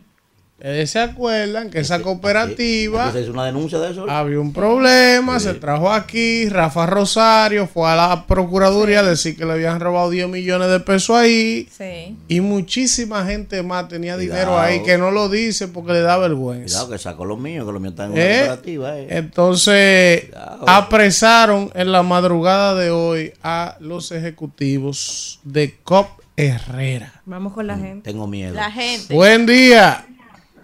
Buen día, ¿cómo está? Rumbo Bien, ¿quién nos habla y de dónde? Justin Acosta, de Santo Domingo Norte. Miren, yo quiero hacer un comentario rumbo de la mañana, si me dan la oportunidad. Sí, sí. oportunidad. Eh, y es que yo estoy viendo realmente que este, este, este nuevo, nueva administración, nuevo gobierno, eh, ha hecho realmente un buen trabajo, según mi, mi, perce- mi percepción, ya que ha cumplido con más del 90% de lo prometido. Y lo que no está hecho, se está gestionando y se, y se, y se está haciendo. Es un proyecto inclusivo. Inclusivo. Buen día. Programa- ¿Quién nos habla y de dónde? Gobierno nuevo. Laura de Villafaro. Adelante, Eh, Laura. Ese es mi barrio, Villafaro. barbaridad. ¿De qué parte de Villafaro? Jiménez sabe que perdió por no hacer su trabajo, que no busque culpable. ¿De qué parte de Villafaro, con- corazón? Así mismo va a pasar con lo de atrás del parque, vivo. De, de- del, Sí, parque, atrás del parque En Capotillo ahí. En Capotillo. O en Mandinga. No, en, en- en Funglode. Pero ¿Qué ven acá, mandinga? ah, ¿Qué pero yo no puedo hablar con la gente. No, hablar no, que te conozco bacalao ya. La gente. Buen día, ¿quién nos habla y de dónde? Dije que él no puede hablar, usted habla lo que usted quiera, lo que pasa es que usted es un sedicioso, ¿eh? Mi padre ¿Y qué me criaron en Villafaro. Ay, sí, es por eso que 16 tú le años estás preguntando, como yo me chupo el gordo del pie derecho. Pero acá, la urbanización ¿Quién nos habla y de dónde? La gente. Buen día, buen día, Eli. Ah, ¿Qué no. habla? ¿Cómo estás? Bien. Oye, Eli, escúchame, mira, escúchame, Eli. Fermín, el, Fermín el loco, yo lo, llamó ayer en un programa, oye. Antes de ayer, sí. Sí, Escúchame, famoso. escúchame. Ah, no, no, ayer, yo lo conozco a Fermín. Fermín es gallero, oye. Fermín está esperando el pool del otro empresario. Él está, Fermín, oye, Fermín es del lado de Hipólito. Oye, yo lo conozco bien, oye. Fermín está esperando que el otro, el otro empresario Ponga lo que va a para poner. él pagarle. Que Luis no se va en la primera vuelta. El loco Fermín apuesta que Luis no se va en la primera vuelta. Ah, es que no se va, ¿eh? Sí, sí, él llamó a un programa ayer, Ya, el opinador, y él llamó, él está esperando al otro empresario para pagarle mil millones a 800 millones. Él dice que Luis no gana en primera vuelta. Sí, sí. Y está aportando mil millones de pesos. Pero yo no he oído eso. Sí, eso en todos los medios. Mil millones. Yo Pero, pensaba que era pero aportando no a era, no era así. La Yo pensaba que Yo era a favor de era a él. favor de Eso No era así, yo favor. escuché. Escúchame, Elvin, ¿me escuchas? Sí. Fermín a está pagando, como en la gallera, cuando tú das mil a ocho. Sí, yo sé. Pero él está pagando en contra de que Luis gane. ¿eh? Sí, él, está, él, él está- él apuesta que Luis no se va en la primera vuelta. Pero ese hombre, ese hombre de PRMista toda la vida. Del lado de Hipólito, sí, sí, sí, sí, el loco Fermín. No sé, está como Eso está raro. Hay que averiguar bien. Hay que eso. escuchar de nuevo. Dice el maestro Hay que Rubén Blades averiguar. que en cada barrio hay por lo menos un loco. Buen día. Y a él le dicen el loco, Fermín. Ya tú sabes. Si está aportando mil Saludos, millones así. Por más que tenga, que le dan aquí esencia a eso. Viral Fermín y entonces los premios Ahora, Nobel no. ahora, ahora, Nadie habla de ahora, eso. maestro, mire. Los premios Nobel que marcan el inicio del fin de año. Hay una llamada ahí del exterior. yo- yo Buen día. Cuando yo bajaba pan de Yulania a comer yanique, a comer completo. ¿Quién nos habla y yo de dónde? ahí, de ahí, ahí con Rubén Yo me puedo morir, Dios quiere ya. Espérese. ¿Eh? Uy. Manuel, pero deja que la gente No, no. Adelante, ¿Quién nos maestro. habla y de Maestro, dónde? este No se suyo, maestro. cansan de este hablar. programa es suyo, adelante. Mira, este, Pineda, Pineda, te veo como sofocado, Pineda, al igual que ¿Quién es Pineda? el príncipe de Galilea. Tienen que entender que el presidente Luis Abinader va a ganar de nuevo, así que tómenlo, tómenlo suaves, mi niño, tómenlo suaves. No, porque es una de las principales amenazas que tú puedes hacer a la gente. Gracias. Que esta vaina siga cuatro años más. Nos vemos mañana, Más Isidro, irrespeto. por favor. Rumbo de la mañana.